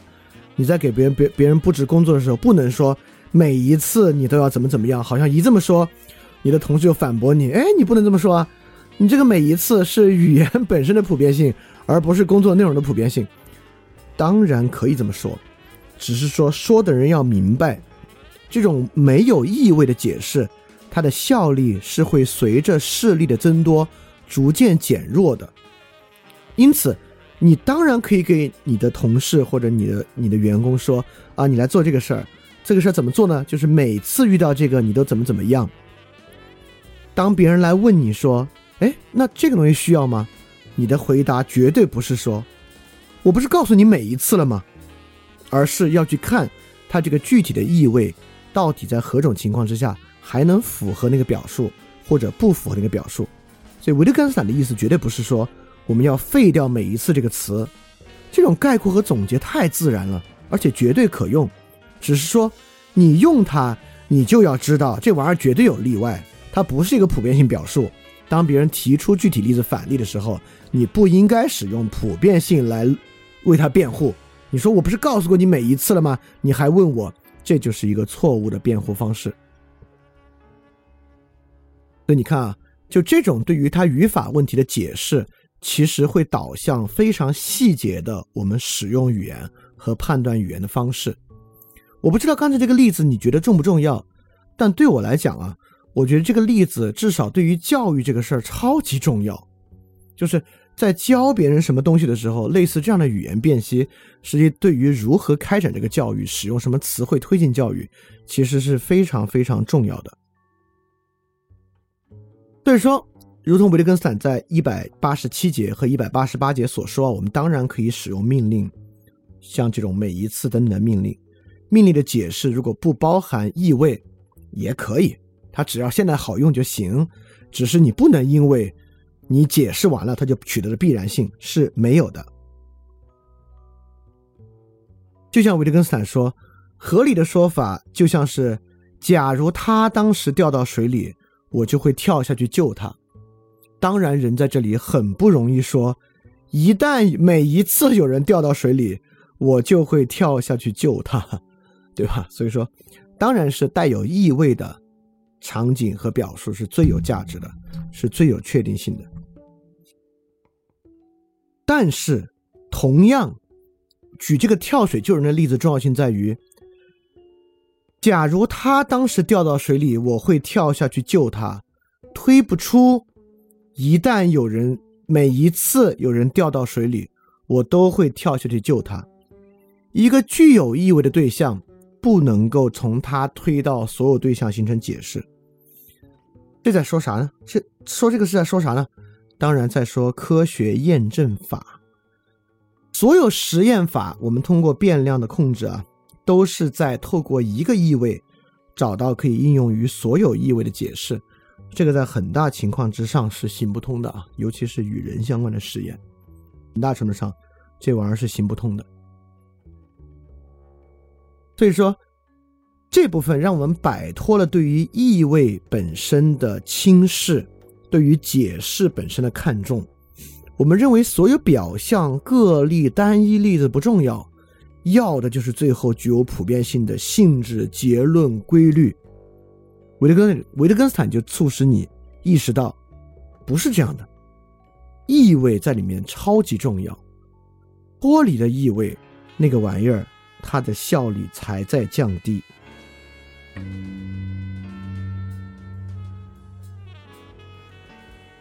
因此，这个思路还包含了一个很重要的东西啊，很大程度上并不是解释在决定所有的意味，而是意味在决定解释。什么叫解释决定意味？这很容易啊，就比如说有个有一个数学公式，那我们都认为是从这个公式推导出具体的数字的，比如 y 等于 n 的平方，那 n 随着自然数列增长就是一、四、九、十六等等等等的，那就是这个解释这个公式。在决定的这些具体的数，啊，我们每次一想这个什么规律啊，等等等等，都是解释在决定意味，只要有解释，就能够决定出具体的意味对象。但是维特根斯坦就明显跟你说，不是这样的。也就是说，对于接受这个规则，接受 y 等于 n 平方，并完全接受的人，解释决定了意味。但是对于接到这个命令却不知道该做什么的人，或者对于得到这个命令之后，大家都很有把握，都以为自己理解了，但是却各行其事的人，我们就会发现解释并没有决定意味，这很重要啊。因为在我们简单方法之中，他们那么做是因为他们蠢，因为他们搞错了。因为我们这个方式呢是对的，他们那个东西是假的，只有我们按照这个方式做的呢是真的。啊，这个当然就是一个特别巨大的问题啊。当然，这个在 y 等于 n 平方这个例子之上，你大概好像更容易认为，呃，如果人没有算对，那是他错了，那是他假的。但是啊，但是啊，它至少说明解释与意味没有我们想的那么恒定，那么确凿。而且，且看维特根斯坦下面这个问题，维特根斯坦说，y 等于 n 的平方。是一个由给定的值决定 y 值的公式吗？也就是说，这个问题是在问什么？它明显是在解释这个公式，对吧？维特根斯坦说，这个问题可能问很多玩意儿。这个问题很可能是用来测验一个学生是否理解“决定”一词的用法，也可能是个数学题，要求在特定系统中证明 x 只有一个平方值。也就是说。即便对于这样的问题，当然我相信，如果这个人数学比我更好点的话，他应该能在数学体系之中举出更多类似这样的例子。也就是说，数学体系可能也不是像我们所学到那种简单数学一样，是单公式单结果这么简单的对应关系的，或者对于一个视角之下只有单一的方式去解决它，类似这样的一个问题。所以说，解释决定意味没有我们想的那么。确凿，而且在最后问的这个 y 等于 n 的平方是一个是一个有给定值决定 y 值的公式吗？这个问题之上，意味决定着解释。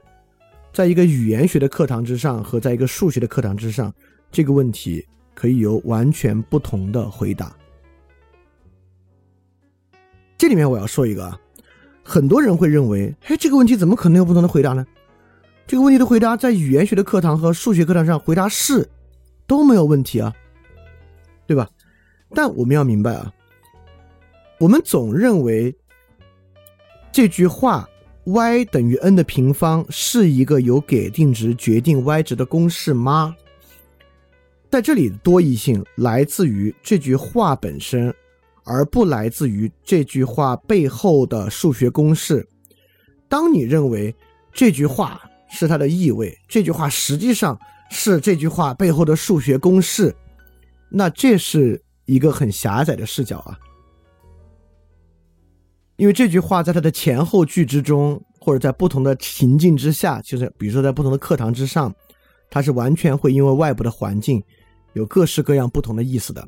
我们会认为这几个语言的承载不重要，这句语言最后可以变成一个数学公式，变成一个由数学符号构成的命题。这个想法以前早就批判过了啊，就不可能，因为这个想法可不就是能够构造逻辑语言的想法吗？就不存在这回事儿。为什么呢？就是因为如果我们认为有有这个逻辑语言的想法啊，我们就削减了这个问题可以在语言学课堂之上来用于判断一个学生是否理解“决定”一词用法的可能性。但很明显，这是一个很自然的事儿，而不是一个荒唐的场景。所以，而且这个场景也不能说这个场景是那个数学公式的引申义，在数学课堂上它才是它的原本意。其实也不是，因为你你如果你这么说的话，在语言学的课堂上，什么玩意儿不是引申义呢？对吧？因为语言学的课堂上就是对于语言词汇的辨析。那你像你在上面做一个生物学课题，它是不是就变成了生物学课题的引申义呢？其实也不是这样。对维特根斯坦总结说：“现在我们可以说，公式的意思是什么？这决定了应该采取哪些步骤。在这个意义上，意味什么就能够事先决定该采取什么样的步骤。就是即使是解释性的问题，从哪个角度去解释，是由意味决定的，并不存在单一固定视角的解释。”啊，在这个前前几期里面已经大量涉及到这样的内容了，所以这个地方呢，我们更多是从解释和意味的角度来去做一个分辨。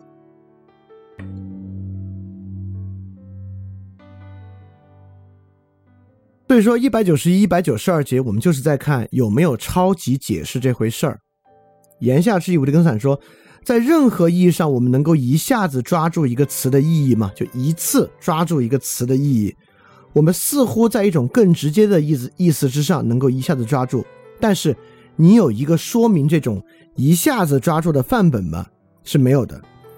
呈现在我面前的只是一个表达式而已，是不同图画交叉的结果。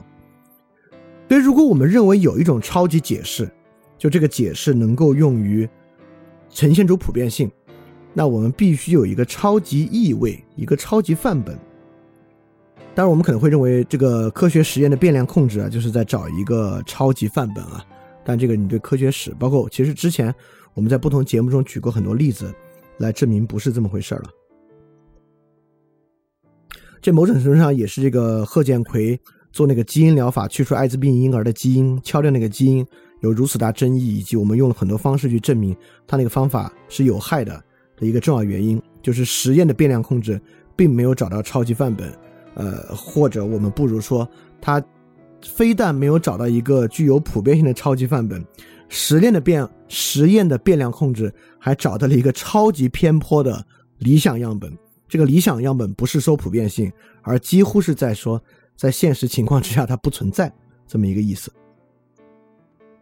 对维特根斯坦说：“你没有超级事实的范本，却被引诱去使用这个超级表达式，就是我们被称为哲学最高级的超级表达式，就是这样的超级解释。因此，不管是 PTSD、呃焦虑症等等啊，都是我们所发明的这样一个超级解释。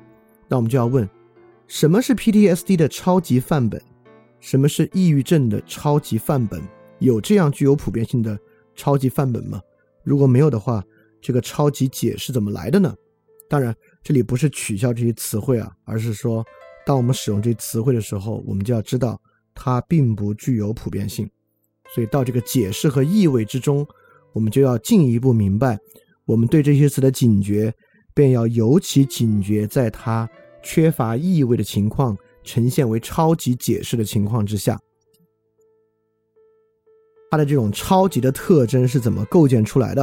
我们之前说了，它要么是由类似直觉这样的词义搭载的，要么是由类似于每一个这样的词义搭载的，要么是由内在的同语反复构成的。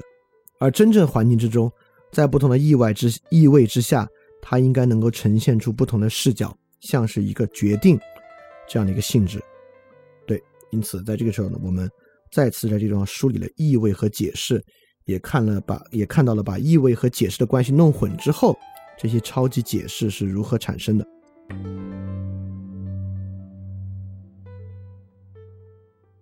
所以我们简单看一下啊解释和意味。意味呢，就是具体情境之下一个语言描述对象；解释呢，就是指超出情境的概念，能够用于很多情境。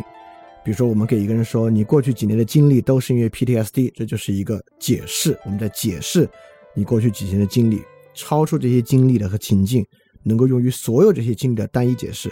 PTSD，过去对于解释和意味的看法，我们会认为解释通达本质，解释是原因，这个原因呢，最后导向了纷繁的结果。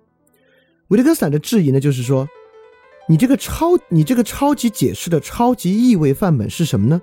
如果没有的话，这个解释你是从哪儿解释来的呢？当然，这个是沿着修魔的一个非常经验主义的想法和思路。呃，当然，维特根斯坦没有走向修魔的感觉主义，我们一会儿去说为啥，最后一节说为啥。但至少现在我们对于解释和意味调整之后的看法是，同一个意味可以有很多不同的解释，解释并不具备某种完备的原因，一旦解释到了，就一定会发生。因此。一个解释到底该如何理解，也需要不同具体的意味来作为理解的背景。解释和意味之间，从一种简单的高下立判，一个本质一个表浅，走向了之间存在一种张力，这就很重要。请记住，一定是存在一种张力，而不是我们取消了解释，一切只是意味，那就走向了相对主义。但维特根斯坦绝对不是。而也不是简单的意味是表浅的，解释是深刻本质的。我们现在让解释和意味之间呢，维持了一种张力。因此，我们过去对于内在归因的这个强调和根深蒂固这个思路啊，这个本质论，就是对于解释和意味信念出问题的一个结果。所以，本质旨趣在语言学上，就是通过解释和意味的混淆来实际影响我们的。我们就要通过这方面来治好这个哲学病。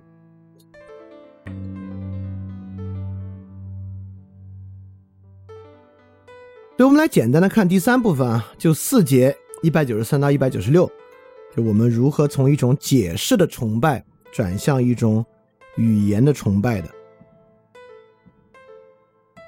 就我们如何从一种超级解释转向一个超级概念，变成一个语用，变成一个实践。你看我举的例子啊，我们当然存在一种超级解释，叫抑郁症，它变成一个我们崇拜的语言概念，抑郁症，它变成。这种在超级解释下的语用，抑郁症患者可能出现，这个可能出现很重要啊。我们在第四部分会去讲可能的语法问题。抑郁症患者可能出现更大的失眠、抑郁情绪、自杀等风险。因此，正是因为这种风险的可能，什么是可能？它的实存性质。现在我们在做抑郁症的筛查，对吧？本来抑郁症是一种。语言对象，到我们开始进行筛查的时候，它已经变成了一种实际存在物了，对吧？如果抑郁症不是一种实存的风险，干嘛要筛查呢？这就是从一种解释崇拜到语言崇拜。我们可不要觉得这个语言崇拜是没有代价的，代价呢，就是会实际造成这样的语用，和这个语用会推进实际的行动。所以整个这四节，我们来看看我们是怎么从解释崇拜到一种语言崇拜的。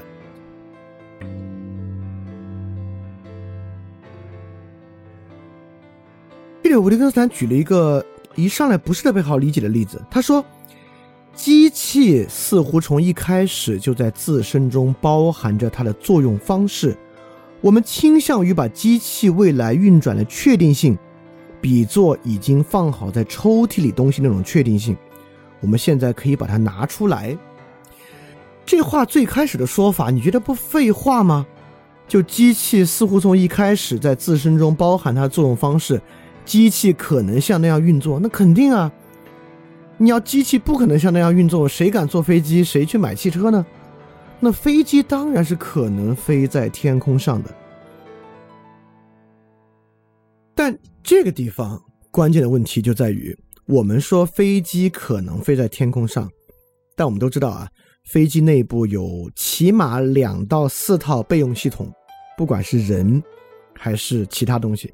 也就是说，飞机即便是机械本身发生的其他可能性，我们都知道。而且，即便我们这些可能性都想到情况之下，这个飞机本身呢也会出事儿。但是啊，但是啊，我们在这里反思和分辨“可能”这个词，一点儿没有在以概率论的方式去分析。而是说，因为存在解释的崇拜到语言的崇拜，可能性就好比放在抽屉里的东西那样确定。我们现在可以把它拿出来，也就是说，我们当时最早在说啊，我们对语言有一种这个实物崇拜，也就是说，这个爱情嘛，那不存在，这个多巴胺存在，对吧？这样的实存物崇。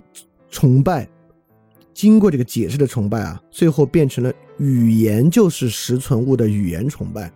这个意思呢，就像刚才抑郁症那个例子，现在抑郁症已经变成了一个实存物，实存到呢，我们以风险手段进行控制了。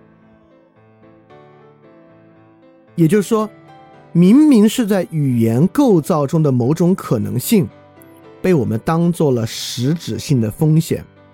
运转的可能性变成了一种实际在运转。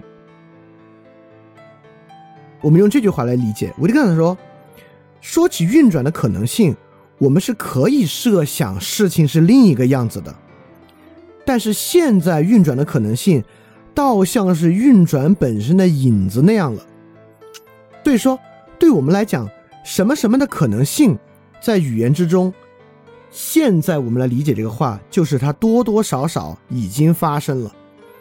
也就是说，抑郁症导致的风险和可能性，在我们这里，在我们对这个词汇信念的过程之中，这种风险就多多少少已经发生了，所以我们才现在需要采取手段去控制它。这中间有一个巨大的差异是什么呢？我先来说我们现在的状态，抑郁症是一个超级解释，超级解释的可能性就是实际发生的概率，对吧？因为超级解释是具有普遍性的，正是因为我们相信超级解释，可能性才变得特别实在。好，这么说还不好理解，我们转向看，在维特根斯坦，我们刚才讲那个意味和解释的之中，我们怎么看待可能性啊？首先呢，有一个意味对象，这个意味对象一产生了解释一，但同样它也可能产生解释二、解释三、解释四，对吧？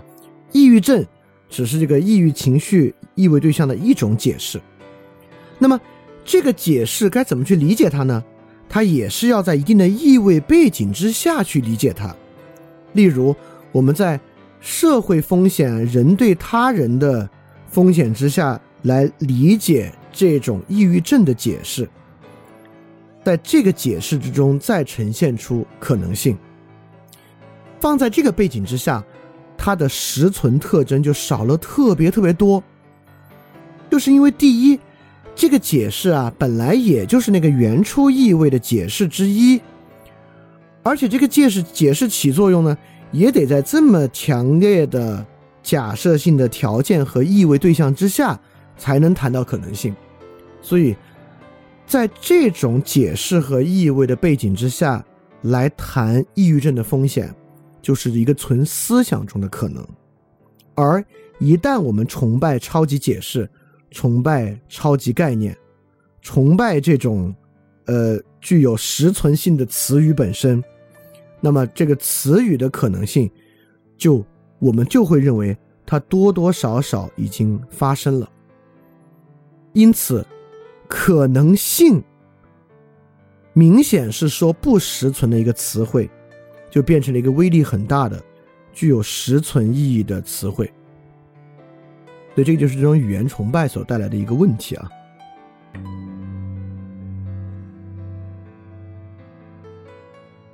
好，我马上举一个例子，就可以更明显的凸显出来。这个词汇呢，就是阶层固化。就阶层固化。是一种社会贫富情况意味之下的一种解释，但它当它变成语言崇拜的时候，阶层固化以及其可能性变成一种多么被我们认为实存之物，包括内卷、加速都是这样的。因此，这就是维特根斯坦说的：所做的是以因果方式、以经验的方式来确定未来的用法。本来这些词汇是要以因果经验的方式，在未来使用的可能性，但是现在通过某种稀奇的方式，其用法在某种意义之上成为了一种现存。也就是说，这些词汇都是某种概括而已，其可能性是透过我们过去的经验来判断未来，但一旦进入语言崇拜。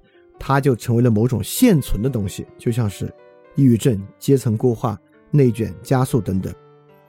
但，这样的词汇还很多啊，包括理念、规律、精神、善美。规律是不是实存的？善是不是实存的？精神是不是实存的？当然，这背后呢就是柏拉图主义，对吧？也就是语言崇拜，就是理念观念崇拜。理念和观念崇拜就能看作是这种语言误用的一个恶果。所以说，这里维特根斯坦总结：我们还没有弄懂词语的用法，就把它解释成在表达某种稀奇的活动。这个稀奇呢，就是说蕴含在词语内部的可能性具有某种实存的特征，我们把它当做实存的来对待。这就是今天我们对于这些语言的一个问题。好，那前面几个部分呢，对于内在探究问题是啥？混淆解释和意味的语言问题是啥？以及以及这些语言问题导致的这种语言崇拜以及其柏拉图主义的恶果是啥？它带来的真正问题就是我们对于语言可能性把它理解为错误的理解某种实存之物的这个危险。那么现在就要来说了，那该怎么样呢？我们到底该怎么来构成理解啊？这么一个重要的问题，就是第四部分，真正的客观性啊，那个确凿性，在于公共共识和实践的部分。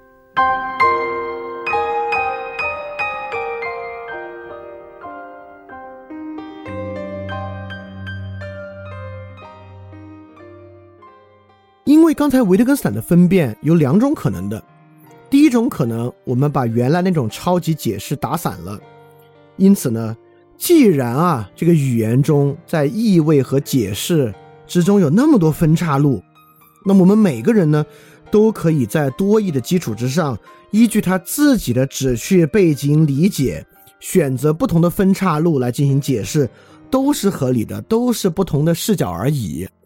这就是很多人认为维特根斯坦导向相对主义的原因。确实，如果只看到这儿啊，这玩意儿里面相对主义的内容还挺多的。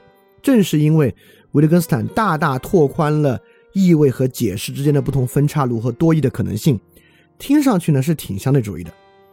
那么，为了避免不走上这条路，我们来讲第四部分，来看维特根斯坦认为具体该怎么样，这完完全全不是一个相对主义的路径。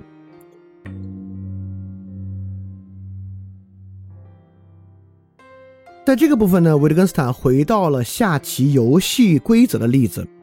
为什么要讲下棋游戏规则呢？因为语言也是一种语言游戏，是有规则的。所以说，用人下棋这个事儿，实际上呢是在讲语言。所以维特根斯坦在这里呢，在在讲这个语言的确凿性在哪里？在实际例子之中呢，呈现为下棋游戏的确凿性在哪里？在一百九十七节，呃，这里面维特根斯坦其实。一直在里面讲到各种确凿性观念的错误，以及把他自己的确凿性呈现出来。我帮我帮大家转译提取出来啊。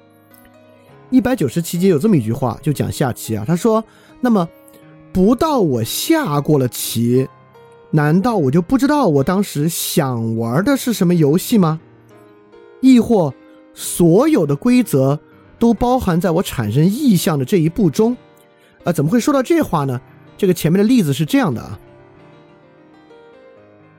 就因为下象棋或者语言就在语言游戏嘛，就在于它本身的规则。但是吧，我们学下象棋、学说话，似乎你学下象棋，别人教过你完全规则，你也没下过棋，也不能说你就不知道你玩的是什么游戏，或者说你现在想和朋友下一盘棋，但最后没下成。被打断了，但好像也不是说所有的确凿性就丢失了。对，在刚才说的那句话里面，前半句说，怎么才能知道想玩是什么游戏呢？得下过了棋才知道。第二个怎么知道呢？在意向性之中就包含了所有的规则。所以说，这句话的前半句和后半句分别代表了两种确凿性的思路。前半句呢，规则的确凿性必须下过棋才知道，也就是说呢，确凿性在承担者，它必须实际在世界上发生过才有确凿性。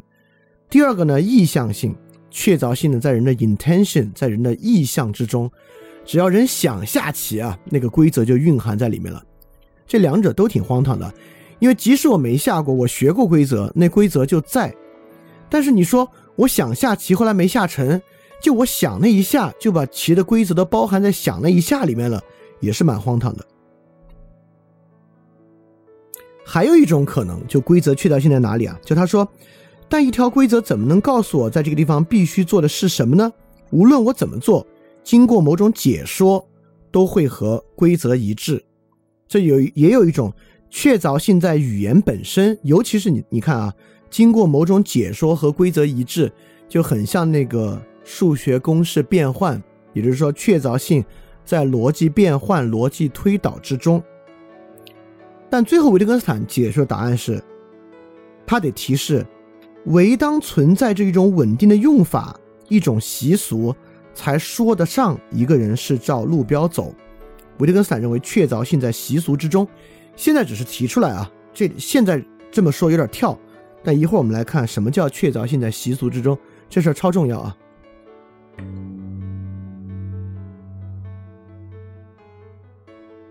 对于这个确凿性，维特根斯坦又举了一个非常刁钻的例子，在幺九九节他说：“我们称为遵从一条规则的事情，会不会是只有一个人能做，在他的一生中只做一次的事儿？也就是说，一个人在他的一生中只做一次，做这个事儿是遵从某个规则，有没有可能？这边提取关键的就是遵从规则，个人一次。这里在说啥呢？在说一种内在的确凿性。”当他自己认为他在遵从规则的时候，他就在遵从规则了，或者说呢是一种分析性的，他一个人一生只做了一次，但那次之中有某种逻辑，透过分析我们能证明那是符合规则的。因为一个人当然可以在一生中只算过那个公式一次，而拥有确凿性，对吧？这种逻辑的东西是不需要重复、不需要他人的。所以说。说到一百九十九节，其实维特根斯坦在中间提出了五种确凿性，并且把它们否定掉了。第一个呢，就是确凿性在承担者，你非得下过一次棋，那个规则才真正呈现，这是唯物主义。第二种呢，就是确凿性在人的意向性，就是当你脑子一想啊，那个规则就在意向之中，这是现象学。第三呢，确凿性在概念，就是在那个无论如何都可以变换。解释为概念之中，就确凿性在理念，理念论，刚才柏拉图主义。第四，确凿性在个人内在，就是我自己觉得我遵守了规则，我就遵守了规则的经验主义或者叫感觉主义。第五呢，确凿性在分析过程之中，就通过逻辑分析达成确凿，就是逻辑主义。所以说，在短短的三节之中，在这些话里面，其实维特根斯坦。通过对于这个下棋规则到底蕴含在哪儿，怎么能确定就是遵守那个规则，否定了唯物主义、现象学、理念论、经验主义和逻辑主义的所有进路。否定这些呢很容易，呃也不容易啊。但我们在今天不用详说，因为这里面很多否定，比如说对于逻辑存在逻辑的否定，我们在之前的部分已经完成了，就是为什么。不可能存在一种单一逻辑，等等等等。这里面其实所有内容我们在之前都已经否定了，像那个个人内在的部分是今天否定的部分，对吧？所以关键就在于，OK，这些否定我们现在能理解，我们要去理解维特根斯坦要说的那个习俗，确凿性在习俗之中是个什么意思啊？主要是这个部分。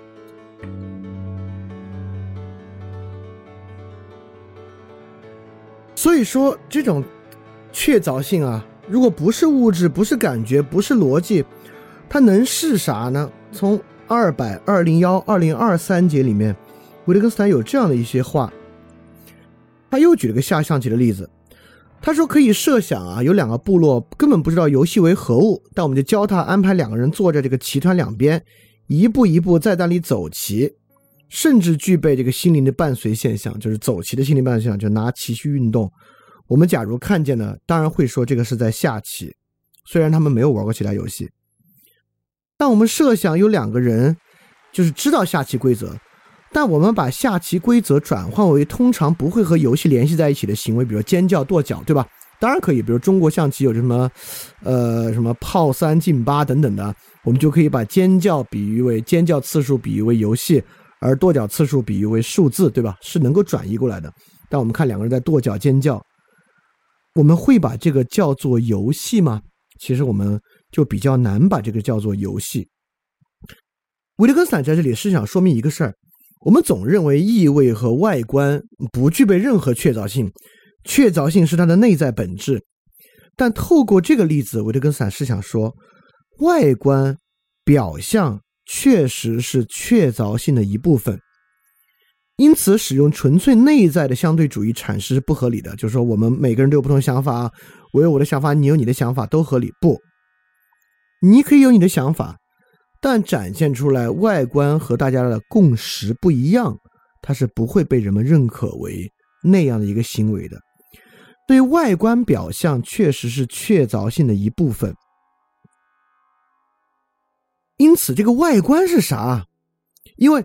人确实，维特根斯坦不会认为人的人跟人的想法是共通的，人跟人的想法当然是私有的，你有很多感觉是私有的，但是遵守规则是不可能私有的，人不可能私自遵守规则，认为自己遵守规则，遵守规则一定具有某种公共性，这个公共性就体现为外观和表象，因此语言规则和语言游戏其重要的就是展现出对于语言规则遵守的表象。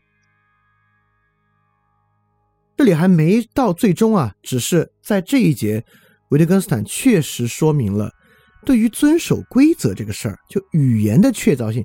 这里遵守规则，我再次说一遍啊，因为语言在维特根斯坦这里被阐释语言为语言游戏，因此说话的过程和下象棋的过程是有相似之处的。所以说，象棋规则、棋类规则在这里和语言规则具有某种比喻的共通性，因此遵守语言规则。符合语言规则的确凿性与外观确实高度有关，它至少破最简单破除了我们对于认为只有内在本质与是否符合规则相关的这么一个事儿。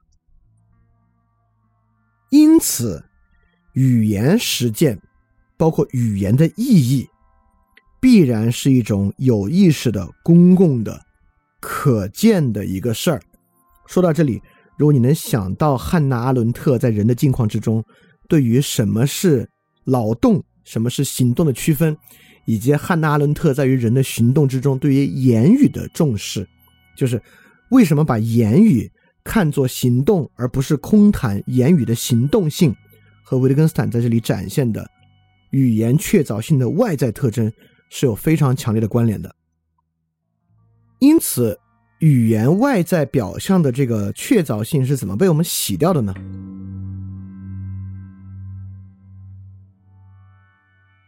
维特根斯坦在这里再回溯了一下之前的一个观点啊，就是说这些解释呢都是我们回看时候的一种解释，因此回看本身具有某种迷途的特征。我这里举个例子啊，一个患者给医生说：“我平时心情不好，压力很大，感觉还挺焦虑的。”医生。把语言说回去啊，你这个是焦虑症，焦虑症会引起否定了患者，或者说提焦虑症提供了一个比患者的描述更深的内在本质，这个就符合维特根斯坦说语言是道路的迷宫，你从这一边来就认得你的出路，你从另一边来到的是同一个地方却认不得出路了，也就是说，包含意味的表述具有表面。具有遵守规则表象的表述，我们就能看到出路。当我们回看、回过去解释的时候，就迷糊了。原因就在于这儿。因此，维特根斯坦在这里又举了个很刁钻的例子。他说，在现有情况之下，我是可以发明出一种从来没人玩过的游戏的。当然可以，那么多桌游，对吧？呃，或者那么多电子游戏。但若人类从未玩过任何游戏，竟然有人可以发明出一种游戏来吗？当然，人类肯定是从，呃，有游戏行为到没有游戏行为的，但是游戏这个概念一定是先有实践再有命名。就像我们之前分析过“巫师”的“巫”、跳舞的“舞”、“舞”这些词，对吧？是先有那个仪式，再有名称的划分，而不是先有名称再出现实存物。但是你知道，一种柏拉图主义式的观念论就会认为。先有善和美，再存在善和美的实存。对维特根斯坦进一步举这个例子啊，就是好，现在我们就是在一个没有游戏的世界中发明出一个新没人玩过的游戏之来。就有这么两个人，他们两个人决定要发明出一个新游戏，这就是意向性。他们产生的这个意向，维特根斯坦也说，意向啊是心灵活动很奇特之处，它无需习俗技术存在。他们俩在没有游戏的情况之下要发明棋了，但他们刚开始，这个发明过程就被打断了。那他们发明出棋了吗？他们这个意向带来任何确凿性了吗？没有。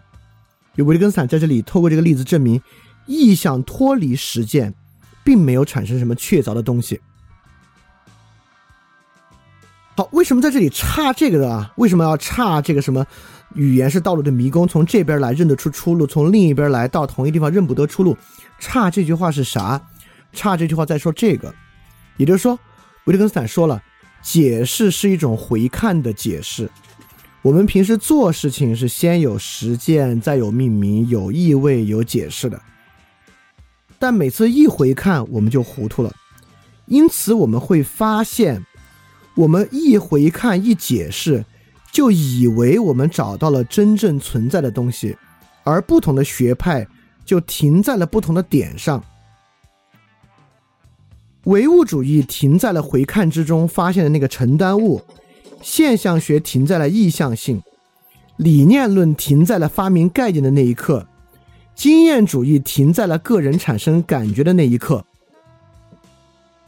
而逻辑主义停在了回看时候本身的分析。对维特根斯坦这里说这个出路啊，另一边到地方认不得出路，其实就是在说，所有这些对于语言确凿性的问题，就是你在回看的时候停在了一个地方，却没有看到整个形成的过程所带来的问题。而形成的过程呢，就是包含那个表象和外观的。它不仅包含表现和外观，还包含啥呢？在这里我们就说到了维特根斯坦对于伦理的捍卫和对于确凿性跟习俗的关系。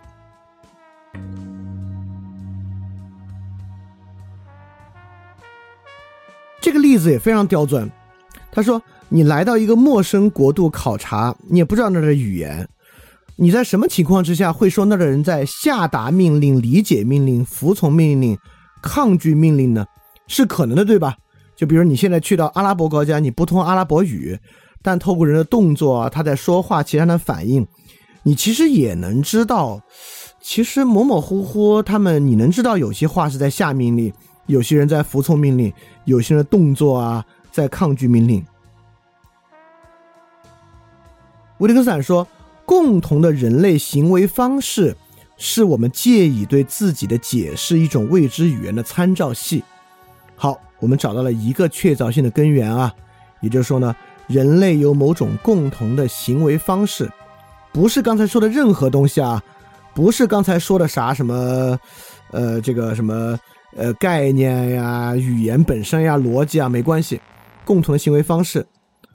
当然，你也知道很多。行为方式是不同的，是有国家摇头表示 yes，点头表示 no 的。如果你以前不知道这事儿，你当然对什么是服从命令，什么是抗拒命令，可能就会产生完全相反的理解。因此，进一步说，那是不是说确凿性在共同的行为方式呢？不是。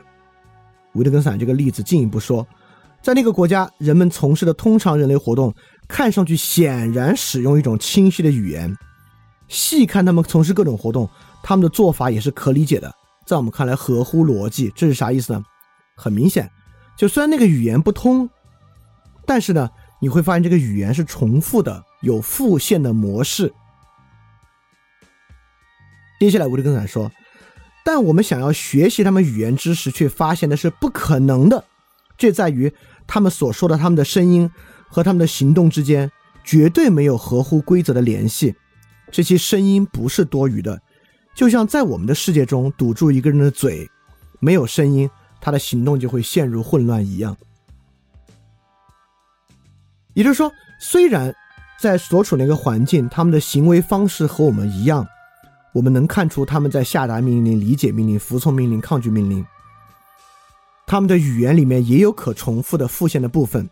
但我们却不能够单靠这些理解和学习他们的语言，就是因为语言本身它的解释和意味与现实对象我们刚才说的之间产生的那个张力，我们是不可能从现实现象推向单一语言解释，它一定是多义性的。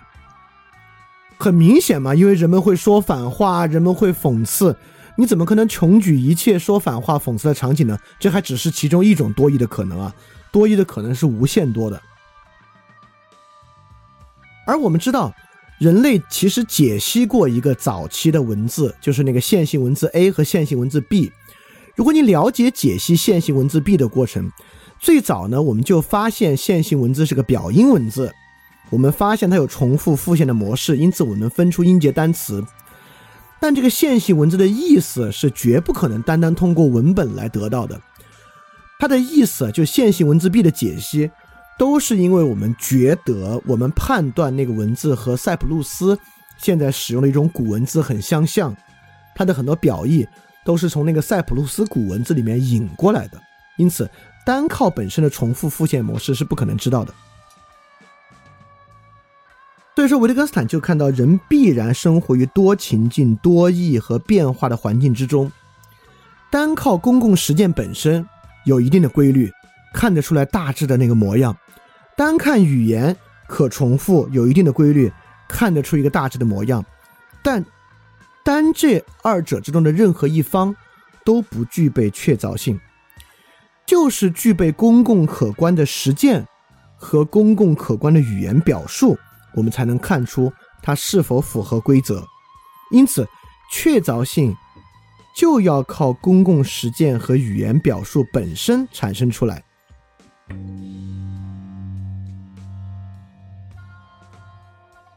因此，这个地方就是说确凿性与习俗的关系，习俗在这里就体现为某种既定的公共秩序与既定的语言秩序。这也是维特根斯坦发现不可能构造一种逻辑语言之后，因此，在维特根斯坦看来啊，维特根斯坦一定不会认为具有亘古不变的道德原则能够在语言和公共的背后形成具有普遍性，但是在任何社会都具有在习俗之中凝结下来的确凿的伦理，就是这种确凿的公共实践和确凿的与其相关的语言表述，这两二者合一。产生出某种实在秩序的规则的确实性，因此这里强烈的提示出不是相对主义的，而确凿性就在于公共实践加公共语言在伦理之中，所以个体感受是不具备确凿性的，而公共性对于其中的个体其实也不是不可理解的。伦理呢，并不像道德一样具有完整的普遍性。但在一定的时间和环境内凝结在我们的实践中，被我们的语言表述是绝对可能的。而且，我觉得这里大家可以想一想啊，因为一说到今天的伦理，很多尤其年轻人是相当反对的。就比如说，呃，男权社会，比如说催婚啊等等，大家极其反对。但你为什么需要这么强烈的反对它？其实就体现出这种公共实践和言语结合到一起。才是我们生活中真正确凿影响着我们。虽然这种影响很多时候体现为对我们的限制和让我们不爽，而我们面对这种东西呢，我们想用个人主义、相对主义消解，用心理学的技术去解决，用更巨大的概念去逃避，我们却发现，其实我们找的这些路子啊，不管是个人主义、相对主义的消解、心理学技术的解决和更大的概念的逃避。都不如这些东西对我们的烦忧，对我们带来的阻碍要强，而这个过程正能够让我们看出，我们找的那些路子，其实确凿性远小于它的确实性和规范性，远小于公共时间和公共言语本身。不管我们怎么说这些玩意儿是假的、是虚的、是陈旧的等等等等，都无法撼动它的确凿性。对，讲到这里，我们再回头来看个人主义心理学的个体探究、人格、PTSD 等等等等这些东西，我们能够进一步看出其虚假，而我们也能看出很多我们早来做这些想逃避一下这些路线啊，包括这个相对主义，包括心理学技术，包括一些更巨大的概念虚无主义，这些逃避对于真正确凿的这些东西啊，其实是相当相当无效和无力的，都只能是一些短暂的逃避。真正能够形成规范性和确凿性的，一定是靠新的公共实践和新的公共话语去完成。所以这期的标题才叫做“伦理是唯一的终点”。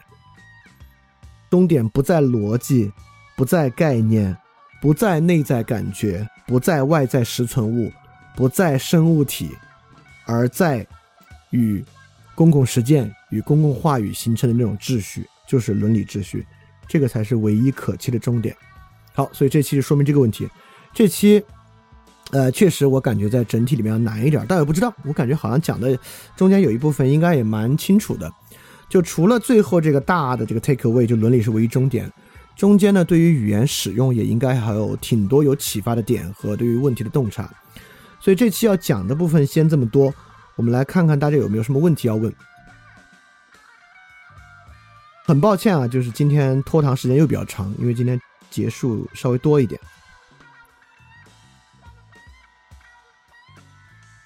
好，这个问题啊，说能不能用这个技术再示范一下“心理边界”这个词汇？“心理边界”这个词汇呢，很明显是两个。第一，“心理边界”它绝对是一个隐喻意义，对吧？它是对于实际存在强在生活中的隐喻，因此人的思想和观念之中存在某种边界，这就是不可能的。这就是语言上很明显，它是一个物理学、一个力学。强的隐喻边界。第二，这个词汇呢，其实也是一种同语反复，就是你跟他人关系的问题啊。我觉得我跟他人，哎呀，控制不好这个关系的亲疏啊，所以你们的问题在于心理边界不明晰，就是边界与亲疏，就是距离的隐喻，再加上这个强的隐喻，它就像我焦虑的问题是焦虑症，我抑郁的问题是抑郁症。我跟他人关系亲疏的问题在于心理边界不清楚，这也是一种同语反复。所以心理边界是一种典型的同语反复加物理隐喻。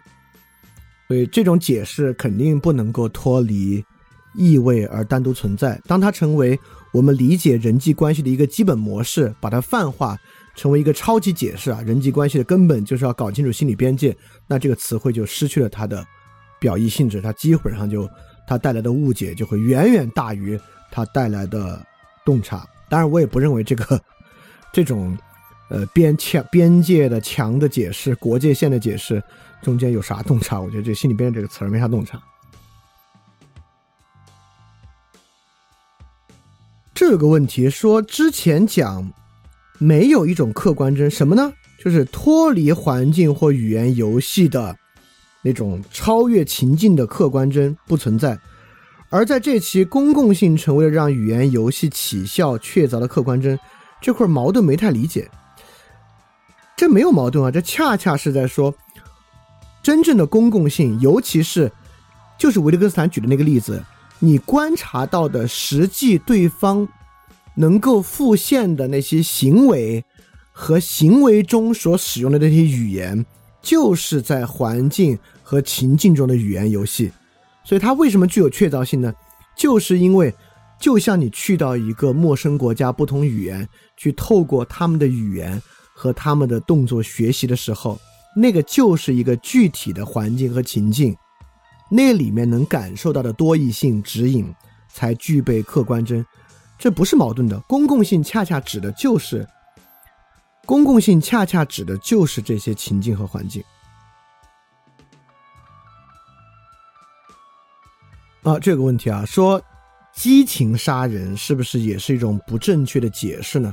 啊，因为激情杀人是我们用于对抗这个预谋杀人的一个东西啊，它是一种，呃，当人处在极大的情绪不稳定情况之下的一种杀人，它的罪过呢就比你预谋杀人要小，所以激情杀人是不是也是一种不正确的内在归因呢？我认为其实是的，啊，激情杀人是的。这个激情与预谋的对应，呃，因此我认为无预谋杀人和预谋杀人就挺好了。我认为临时起意的杀人就和预谋杀人的对应是具有实在的意味对象的。比如说，你在他找到了，你在他家找到了他这个预谋杀人的证据是有的。这个时候把非预谋杀人或者说临时起意的杀人一定与激情产生对应，我觉得，我觉得从这个用词上蛮奇怪的。但我觉得这个比其他一些词汇可能相对还好一点呢，因为一般来讲在法律上啊，我们讲是激情杀人还是预谋杀人，还是在一个相当有意味的情况之下来谈的啊，它比在法庭上用精神疾病去做辩护的其他方式还是要有实质一些。啊，精神分裂是一种实存吗？这个这个跟其他的现代犯的心理学是一样的啊，你可以想想“分裂”这个词。本来是用于形容什么物质状态的，它是怎么样以一种隐喻的性质隐喻到那样的一个状态上去的，以及它是如何形成一种同语反复的关系的。这里有个问题，说很难想象和别人探讨自由和平等能得出什么共识，所以不需要探讨是不是才意味深长。这个意味跟意味深长的意味不是一个意味啊，就是 meaning 的意味。是那个谓词的谓，意味深长是味道的味，还是说就是说已经成真的理想就没有探讨的必要？嗯，这个问题我觉得蛮简单的，恰恰在于当我们从顶级政治哲学观点之上空谈理想、空谈自由和平等，当然没有什么共识。但是比如说现在有一个企业，这个企业的股权分配方案怎么样更平等，很容易达成共识。以及这个班的学生以什么方式管理，可能侵犯了学生的自由。比如说，杭州最近提出那个政策，杭州不可以小区不可以强制要求业主装人脸识别门禁，这个是一种自由，是维护自由的共识，挺容易的。我觉得恰恰这期是说明，我们认为自由和平等是一种超级概念，是一种超级解释是没有的。就自由和平等在不同的意味之下，当然很多时候还可能形成相反的东西呢。但是一定，它只要在一个特定的情境和意味之中达成共识，就相当可能。我觉得它恰恰证明了一种泛化的自由和平等的谈论可能是没有什么意义的。但是在具体情况之下，这两个词汇当然是可以用的词汇，且是很有实质性意义的词汇。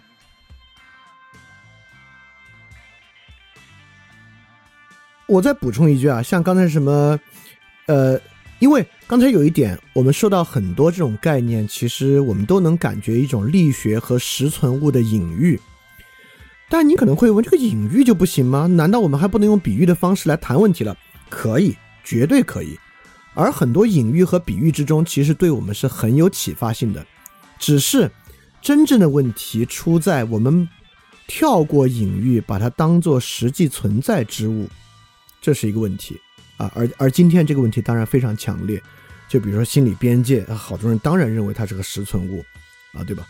包括精神分裂啊，等等等等的。也就是说，真正的问题出在将这些用法超出情境和背景本身当做实存物看待啊，这个是相当严重的问题啊，不是说这些词儿不能用，不是说隐喻和比喻方法就不行。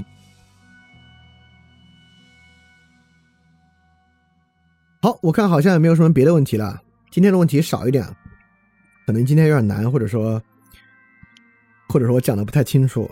当然，也有极小的可能是讲的太清楚了，导致大家都听懂了。那 anyway，没关系，这个是维特根斯坦，我们可能进展到三分之一的样子啊。我们之后还可以继续讨论，继续谈。那么今天我们的节目就到这结束，然后很感很感谢大家的时间啊，然后。再下期应该要隔一周，因为那个项目又要有些事儿需要，哎，那个 X 项目 X project 又有些事儿需要谈，希望再往后一周。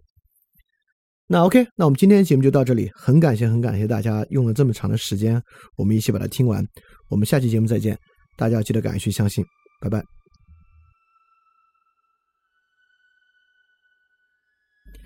欢迎转发节目，邀请更多人参与到分享电台的知识分享之中来。如果想参与微信群的活动，请添加微信号“想借 Joy Share”，X I A N G J I E J O Y S H A R E，并发送“翻转电台”就可以加入微信群了。欢迎你来。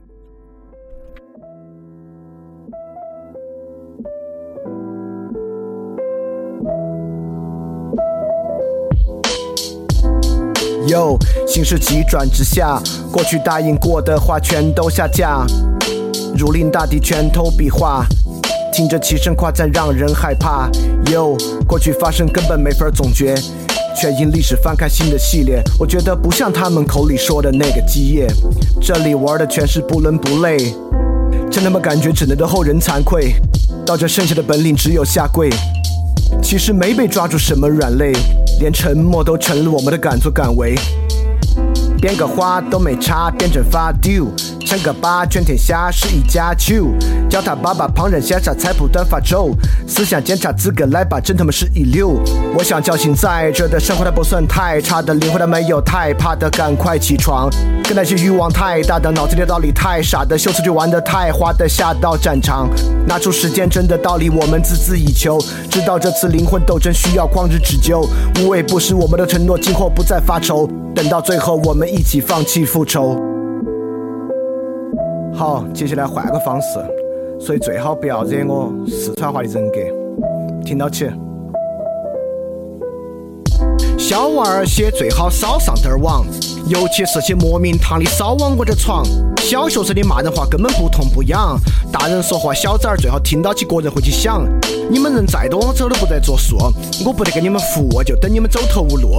因为妻子的命运从来都是弃子，你们再板命都不可能成为他们的继子。反正我就当你们都是我的逆子，狗屁不通耍起嘴皮子，底是特别没得意思。我平时还有点闲情逸致，好多人都以为翻转电台是个好好大的体质。我十项全能肯定不得失误，你们要等我的瑕疵，只能等到你们都迟暮。碰到翻转电台，算你今年命犯太岁。我的道理把你们一个二个全部都要得罪。所以还是回去把电台节目多听几遍，放下个人的成见，反正你的成见特别简单。然后好的东西开始呈现，以前伤你心的东西，现在帮你生活打开局面。我说你们是逆子，肯定就要对你们负责，把你们的丑灵魂拿起来精雕细刻。道理耐心，哪怕枉费口舌三寸不烂舌。等你醒悟痛改前非，做个相反的选择。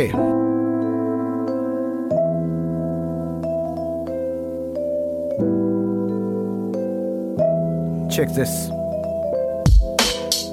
我最烦你们成事不足败事有余，投机倒把拼凑垃圾到处搅局，胡扯电影讲鬼故事还有虚情假意，追求热点播放不到我的十分之一。有些文盲媒体最好不要评价我，我怕你惹火烧身，最后后果你也没法躲。